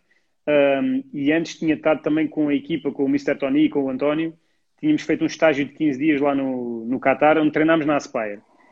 E tínhamos muitos portugueses lá que alguns deles já não estão lá agora. Uh, e vários, Bruno Pinheiro que agora é treinador principal do, do Estoril uh, que era treinador do Sub-23 o Lino que é um dos adjuntos agora que está no Grasshoppers uh, entre outros. Ou seja, aqueles portugueses, aqueles espanhóis que lá estavam, eram os que davam muita qualidade e sustentabilidade a um projeto no Qatar que teve frutos, porque a seleção principal depois acabou por ganhar Sim. um dos torneios da região, a nível de seleções, e isso era trabalho, epá, infelizmente não era de Qataris, mas é importante perceber, os Qataris têm o dinheiro, investiram em infraestruturas, perceberam que não tinham ninguém para as potenciar, contrataram e essas pessoas potenciaram. E como é óbvio, só temos que dar a parte positiva disso, porque nem toda a gente tem essa capacidade. Às vezes temos capacidade para construir coisas megalómanas e não temos a noção que precisamos de bons profissionais para desenvolver aquilo. É pá, temos aqui um bom estádio, temos material para tudo e mais alguma coisa. É. O treinador pode ser barato. E temos aqui um gajo que pode, pode ir resolvendo, mas não é assim. O futebol de formação não. e o futebol não é assim. Uh, e, e, o futebol é a coisa mais gira de todas, porque eu costumo dizer, tantos jogadores quando chegam a uma determinada idade, tanto jogadores como treinadores, é uma coisa que não engana. É, é, basicamente é como o algodão. Quando tu dás o primeiro passo dentro de um relevado, seja sintético ou natural, ou pelado, seja aquilo que for, quando dás o primeiro passo e começas a dar as primeiras palavras, se fores treinador, ou o primeiro toque na bola, seja jogador, tu, nós, que estamos dentro do meio, começamos logo a perceber este gajo tem potencial, este gajo pode chegar a certo patamar, este jogador pode pode vir a dar alguma coisa. Este treinador tem competência para. É logo ali nos primeiros passos. Começas logo a, a tirar ali o. a tirar ali a fotografia àquelas pessoas que, que estás ali a encontrar. E pronto, isso é. Eu acho que é tal coisa. Temos uma imagem uh, diferente e um dia posso-te dar alguns contactos de malta que podem vir falar aqui só sobre esse tema. Opa. Tá. Tiveram anos, anos a trabalhar fora e, e acho que é uma coisa muito interessante, porque às vezes temos a imagem negativa de uh, os treinadores de futebol de formação em Portugal que ganham 200 euros, uma vergonha, agora vão para, para a Arábia Saudita. não, não, é só por questões financeiras. É porque às vezes também vão procurar outras, desenvolver outras competências, até pessoais, que não têm, que não tinham. E vão chegar de certeza muito mais fortes, se quiserem continuar ah, este percurso. Isso é garantido. Ah, pois. Olha, obrigado por este, por este bocadinho de partido. Pá, não, é, é, é, importante perceber mais ou menos como é que as coisas funcionam também lá fora, não é? Não é? Se temos a possibilidade de ter alguém que lá, que lá esteve e observou e conseguiu claro ver alguma coisa, é importante também dar um contributo, não é? Olha, eu vou buscar ali as perguntas do, de, de transição rápida. Essa aí é a parte eu... mais difícil. Eu vou dizer isto Epá. porquê? Porque eu, eu, na transição sou muito fraco. Temos que ter cuidado. Mas vamos lá, epá, eu vou responder um bocadinho mais devagar. Isto é rápido, é só apanhar aqui. Toma, já cá estás. É que eu montei isto aqui, depois esqueci-me de tirar isto aqui para o pé de mim. Então, eh, embora, tu, embora tu provavelmente já tenhas visto, mas eu vou dizer, isto é basicamente é dizer a primeira coisa que vem à cabeça numa só palavra. Mas é de, já uma percebi pelo Sandra é daquelas coisas que não dá para começar a construir por trás, primeira fase de construção, chegar lá devagarinho, é logo esticar na frente e é o que é. Pá, é logo rápido, logo mesmo assim. Ou então, quando for perder a bola, logo. Portanto, uh, estás preparadinho ou não? Mais ou menos, mas pronto, vamos lá. Então, pá, há umas que são novas, há outras que são Ui. repetidas, portanto. Uh, palavra que define como treinador? Liderança. Ok. Qual é que achas para ti a característica mais importante ou a dominante num, num treinador? A mesma que nos jogadores, foco e resiliência. Ok. O, o que é que é mais importante para ti no, no, no, no futebol? Partilha. Partilha. Uh, tu que tiveste experiência em dois tipos de futebol, há, há pessoal que não gosta muito desta questão, mas eu vou-te fazer a mesma. Preferes futebol 7 ou futebol 11? Eu vou-te responder, até parece que vai ficar lá, preciso futebol. E para ah, mim, por, eu só por isso, rápido. Por isso, mim, por isso mesmo é, é que... Se eu hoje, se eu daqui a dois ou três anos me sentir com prazer para ir treinar futebol 7, eu treino futebol 7. Porque eu vivenciei coisas muito boas no futebol 7 também. Futebol. E não se separo nem o 7, nem o 11, nem o profissional, zero. Futebol. Ok, ok. Uh, um jogo memorável que tu tenhas tido? Uh, tem que ser Sacavenense, Olhanense, final da Copa do Guadiana, em que vencemos por 3-1 e é o último jogo da futebol formação e, e ficou marcado. Bom. Ok. Como gostas que as pessoas olhem para a tua equipa e a caracterizem? Vencedora. Ok. Uh, falar em vencedor, vencer a Champions ou o Campeonato do Mundo?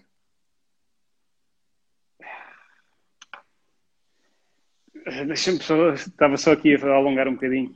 Uh, vencer a Champions. Vencer a Champions. Ok. Achas que é mais importante a vertente mental ou técnico-tática num jogador? Essa demorava um bocadinho a responder. 50-50. Em todos okay. os anos de nascimento. Em todos os escalões. Posso depois explicar certo. porquê. Se quiser explicar já, pode explicar. Já está dada a explique, resposta. 50, explique já. Eu vou dizer isto. Um miúdo, até os miúdos mais novos, no, no futebol 7, vêm, vêm para o futebol porque sentem prazer. Ou seja, há uma emoção que os puxa para praticar futebol. A não ser que os pais os obriguem. Também acontece. Uh, mas vêm para o futebol por prazer. Quando chegam a um sítio, encontram um treinador. E o que é que eles esperam do treinador? Aprender. E o treinador está ali, para além da parte motivacional, para lhes ensinar alguma coisa técnica e tática adequada à idade deles. Atenção, certo. isto nunca está fora de causa. Adequado sim, à idade deles. Fora, sempre dentro do contexto. Isto aqui dá para escrever um livro e, e tínhamos de estar a falar três horas do que é que é adequado, na minha opinião. Certo. Adequado à idade deles. E o que é que acontece? Se o miúdo sentir que está a aprender, a nível técnico, está a evoluir alguma coisa a nível tático, vai se sentir motivado para. Ou seja, emocionalmente ele está num contexto positivo, um ambiente positivo e está a aprender. Uhum. Então, emocionalmente ele está bem. Se ele estiver a aprender e estiver num contexto mal, um ambiente negativo, ele emocionalmente não está bem. Mas se ele estiver num ambiente positivo e também não estiver a aprender, que foi para ali que ele foi fazer isso, tecnicamente nem taticamente não estiver a aprender nada, ele também não vai gostar muito daquele treinador, emotivamente aquilo não vai dar nada e emocionalmente Toma. não é nada, 50-50 em todas as idades. Até lá acima. Mais nada. Bem, então, qualidade física ou qualidade técnica? 50-50. 50-50, mais nada. Ora então, vamos lá ver. Eh, preferes trabalhar a organização defensiva ou ofensiva? Prefiro trabalhar a organização defensiva, prefiro dar liberdade na organização ofensiva. Ok. Deixa-me lá ver aqui. Portanto, uh, uh, melhor substituição que fizeste?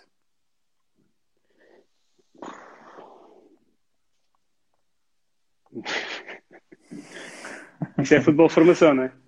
Exatamente. Tanto faz tirar um jogador como pôr um jogador. Melhor, é melhor substituição, que fiz. Eu, já, eu acho que nem foi substituição. Uh, neste jogo que eu estou a falar, uhum. houve um miúdo que trabalhou comigo no Povoense em 2008 ou 2009, um, chamado João Pereira. Uh, alguns treinadores que tiverem ido do Sporting lembram-se dele porque ele vai para o Sporting, tem uma lesão muito grave no joelho e está parado 4 ou 5 anos.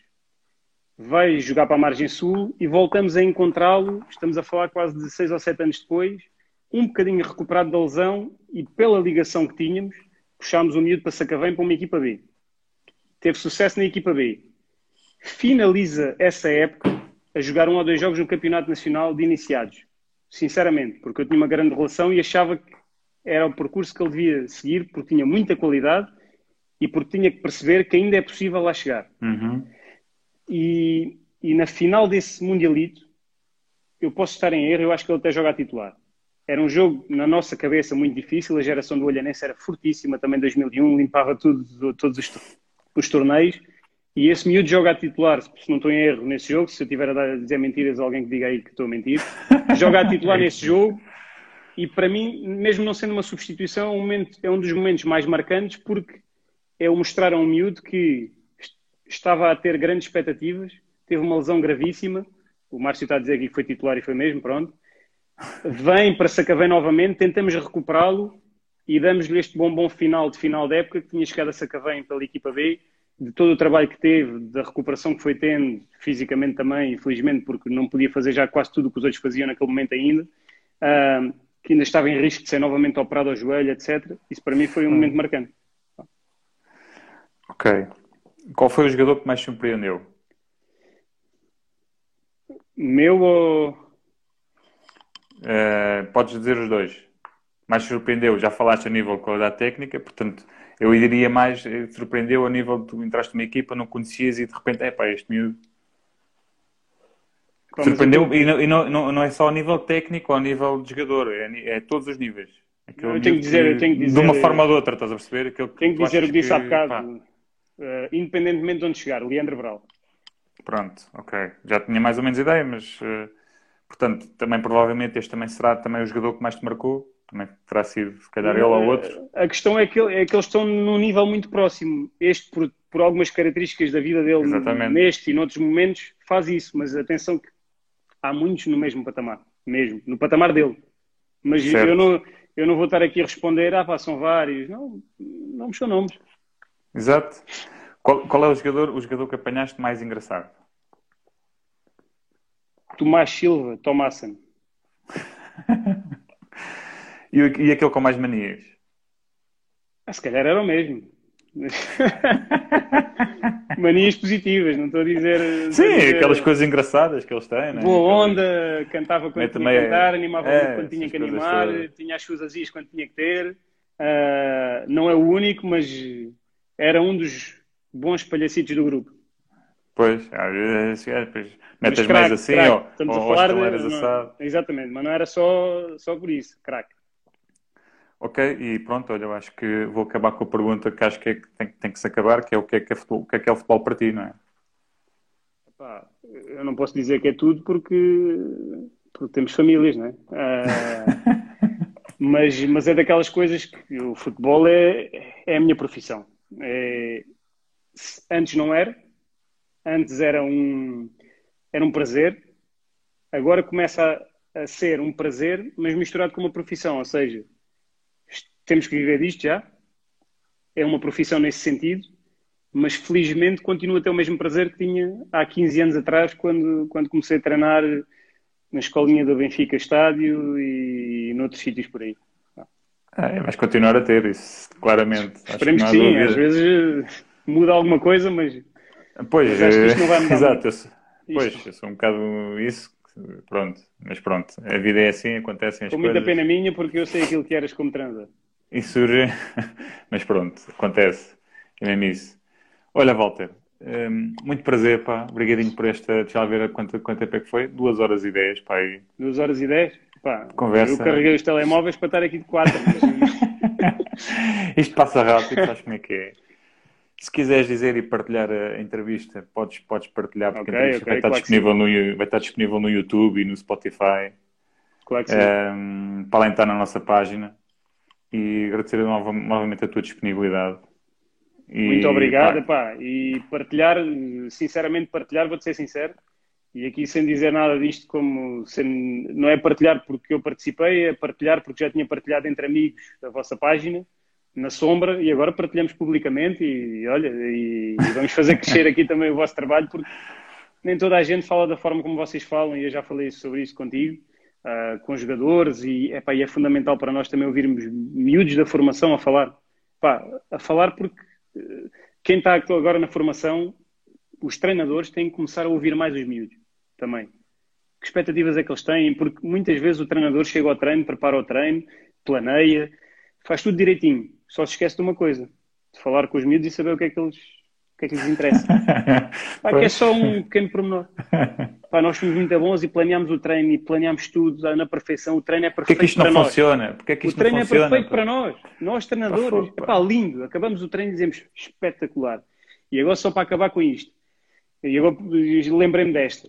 Tivemos um professor no primeiro ano de Lusófona, professor Jorge Adelino. Acho que malha. deve ser a melhor pessoa, a melhor pessoa para falar de formação, de desporto de formação. Tu já não te deves lembrar, mas ele Eu, dizia... eu encontro, eu encontro muitas vezes, encontro muitas vezes. Sei, sei, sei. E ele às vezes manda-nos mensagens para muitos de nós porque ele marcou-nos e nós também acho que os marcámos a ele. Ele disse-nos uma coisa, uma vez numa aula, ensina- ele ensinava-nos muito a ensinar o jogo. Pá, a dar aula de basquete. Sim, sim. E nós vamos para o futebol, ou aclarar, ou não sei. Pá, mas não vamos dizer a ninguém porque a malta às vezes pode dizer que somos malucos por estar a falar de basquete e dizer que passamos para o treino de futebol. Não, mas o, dizia- por acaso o Bruno, o Bruno Freitas uh, falou Olha- disso em relação ao handball. E, uh, Pronto, epá, nem vamos é estar aqui a importante. falar de certos pormenores, mas é fundamental e, diz- e as mesmas palavras, usamos às vezes as mesmas palavras. E arrastar o adversário, arrastamos porque ouvimos falar, hum, se calhar, no, no handball e no basquete. Sim, e, a ocupação de espaço e aquela coisa toda. e os bloqueios que às vezes são falta e Exatamente. tal. mas ele dizia uma coisa que era fundamental e, na minha opinião, para o futebol formação, que eu cheguei a fazer algumas vezes no futebol 7. Um miúdo que vai ao meu treino, e ele foi treinador da formação do basquete do Benfica, se não estou em erro, durante vários Sim, anos do Algésio, do Benfica. e- um miúdo vai a um treino de basquete meu e não pode sair de lá sem encestar uma bola, sem meter, um Sim. ce- sem meter a bola dentro do cesto pelo menos uma vez naquele treino. E o que é que eu faço? Acabou o treino, cada um tem uma bola, isto era a conversa dele para nós. Dou uma bola a cada um, Lembra-me nos disso, últimos lembro. 5 minutos do treino podem lançar à vontade. Quando encestarem, terminam o treininho, alongamentos, banho e casa. E eu comecei a pensar nisto. Nós às vezes planeamos os treinos e esquecemos do prazer que os miúdos vão lá tirar. E às vezes planeamos os treinos e eu nessa fase, quando ouvíamos, bebíamos disto, eu nessa fase planeava os treinos de forma a que os exercícios permitissem que existisse muito golo. ah, Uhum. E nessa fase, epá, porque isto tocou-me, nessa fase tentava perceber sempre no fim do treino, ou com a pessoa que me estava a ajudar no treino, treinador também, uh, epá, vê lá aí se há algum que vai sair um bocadinho mais frustrado, porque a ideia não é sair frustrado daqui. Pá, podes levar na cabeça para aprender determinados aspectos, mas não é sair chateado e frustrado. Sair chateado e frustrado é é sair, sair chateado e frustrado porque fizemos uma coisa bem e ainda queremos fazer melhor. E isso é o que te vai fazer chegar ao, ao topo. É sair frustrado e conseguir fazer melhor no dia a seguir. E tentar fazer. Agora, pá, temos que sair felizes, temos que ter feito um golo no, no treino, epá, temos que ter o prazer e a felicidade do treino, porque tu tens, e a carrinha ensinou muito isso, a carrinha do Povoense, de levar os miúdos no- na carrinha, que eu ouvia as conversas dele. É, pá, eu marquei um Exato. golo assim, naquele treino, eu fiz aquilo, e eu comecei a perceber também o que é que eles mais queriam. E eles queriam jogar o jogo, marcar golos, jogar em equipa, oferecer golos uns aos outros, que eram as assistências. Eles queriam ser felizes ali no meio daquilo. Jogar futebol. Epá, e eles, em alguns treinos, não jogam futebol. Treinam Pois. puro e duro. E nós, se calhar, temos que pensar que o treinar, o jogar, quais são as diferenças, se é a mesma coisa, se não é, se damos a oportunidade aos miúdos de jogarem no nosso treino, porque às vezes não damos. Sim, Às sim, vezes sim. temos as coisas tão padronizadas e tão direitinhas e tão bonitas Yeah. que aquele exercício é perfeito, que a gente viu no YouTube, que a gente. Mas fizemos a maior borrada de todas. É verdade, é verdade. E, não e também marcou. o melhor que eles têm, que é a pureza de, de jogar futebol e de, de tudo isso. também marcou isso que ele disse. Também marcou e também, e também, e também, e também eh, pensei, pensei pensar um bocado assim como tu e fazia outra coisa. Eu, eu, eles não lançavam a sexto, mas marcavam penaltis. Por exemplo, por exemplo. E se falhassem cinco vezes, tinham que marcar o sexto. Pá, andavam sempre, sempre, sempre a marcar, sempre a marcar. E houve mal, e, eu começou a haver uma parte do treino em que os penaltis não eram os 10 últimos minutos, era meia hora. Uhum. Porque começou a haver a competição. Quem falha, quem, quem estás a ver, os miúdos, aquela certo, coisa. Certo, pronto, certo. E eu, pronto, está bem, que vamos lá marcar penaltis. Pronto, e o treino era. Já tinha que planear o treino a contar com aquilo. E Pelo menos uma vez, digo... uma vez por semana era isto. E sabes porquê que eu digo que isso, isso marca os miúdos e marca a vivência deles? Porque eles agora chegam a sénior e no futebol profissional, nos últimos momentos onde eu, onde eu estive agora nos últimos dois anos, estamos a falar de jogadores. Opa, tive a felicidade, já jogaram na Premier League, já jogaram na Liga Espanhola, já foram, ganharam a Liga Europa aqui em Portugal, no Porto. Uh, bons jogadores, muito bons jogadores, que ganham milhões e chegam ao final do treino e se calhar fica lá um ou dois a brincar, a competir entre penaltis ou livres entre eles. Já não fomos nós que pedimos aquele momento. Claro que também o trabalhamos especificamente para isso, nos últimos momentos do treino ou noutra parte do treino, mas há dias em que, já, que não são os treinadores a pedir isso. São eles a fazer essas competições.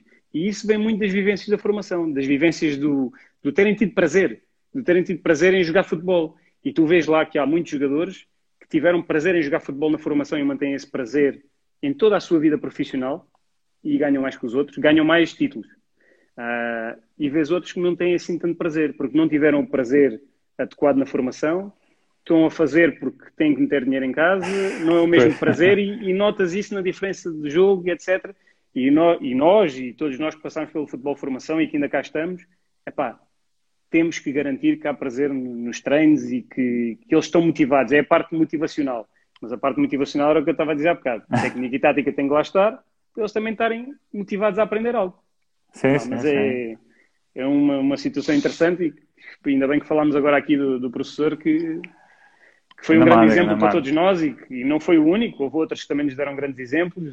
Epá, sim, sim, que, sim, sim, que nós foi lá na, na, nossa casinha na Lusófone e, e outra malta noutros sítios que aprendemos o que é um bom feedback, quando, como e porque é que o devemos dar que não devemos dar e arrancar e ir embora porque o ciclo de feedback e temos que voltar atrás para dar outra vez porque temos que ver se ele fez bem a seguir o que é que é o tempo útil, que é para não andar a meter os meninos em filas e eles. É, agora é remate e eles têm uma fila de 10 e tocam na bola de 60 minutos, tocam na bola 4 vezes. E tocam na bola e só Foi? tocam na bola 2 minutos depois. Pá, e isso não é jogar nem treinar futebol em determinados momentos da, da evolução deles. Pá, é, yeah. Acho que podíamos falar muito disso depois, mas tu vais ter aqui a malta de certeza absoluta que também vai falar disso. Pronto, futuro. espero que sim, pá, espero que sim. Espero que a malta adira e venha aqui também pá, por e, participar. Claro que sim. Pá. E, e, pronto, olha. Uh, não sei se já terminou a transição, mas eu acho que. Já, já terminou, já terminou. Entalámos aqui a transição porque nós, se jogássemos em transição, não éramos.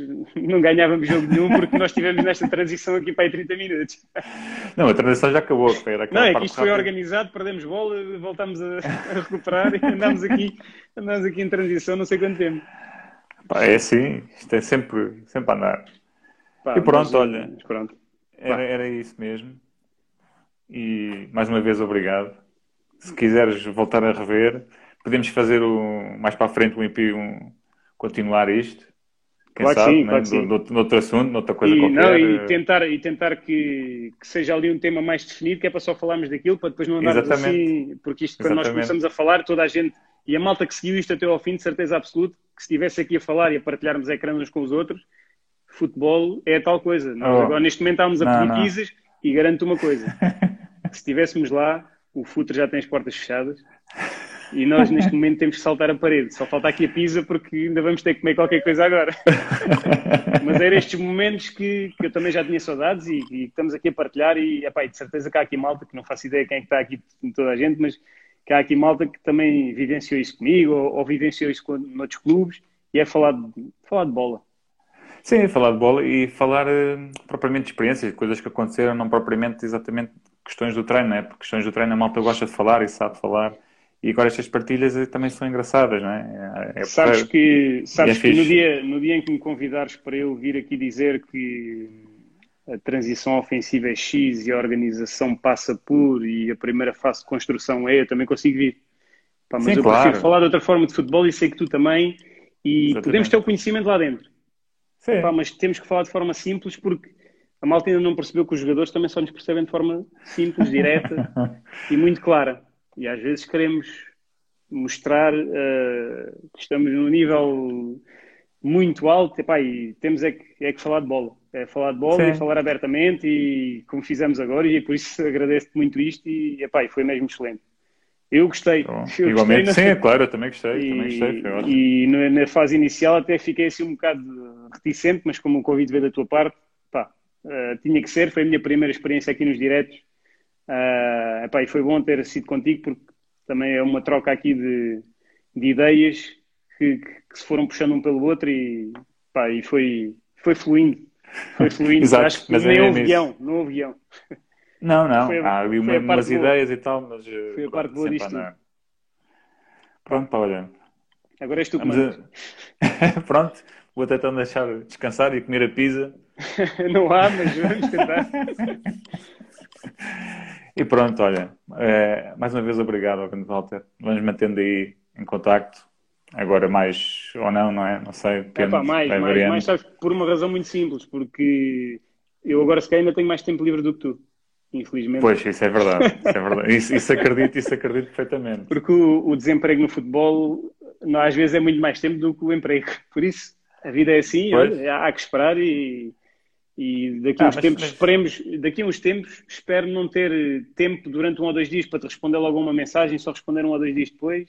E tu a mesma Sim. coisa comigo, é sinal que estamos a trabalhar ou que estamos a brincar com os nossos filhos ou que estamos. Exatamente. Ah. Era isso que eu ia dizer. Tens, mais, tens agora trabalho aqui que entreter. Bastante. Portanto, opa, Mas tenho uma boa ajuda agora, Vais agora um bocadinho. Exatamente. Vais um bocadinho que é bom.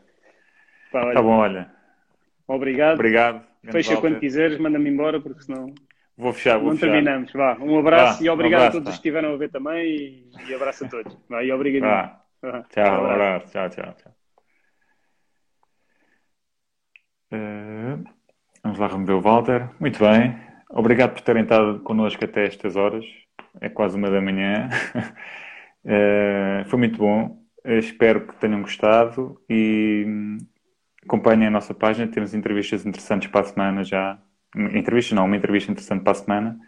Volto a referir que a entrevista de hoje, assim como todas as outras que tivemos até agora, com atletas, ex-jogadores e treinadores, estão disponíveis no, no Spotify e no YouTube. Portanto, acompanhem. Obrigado por terem assistido e bem-ajam. Bom fim de semana e cuidem-se. Um abraço. Tchau, tchau.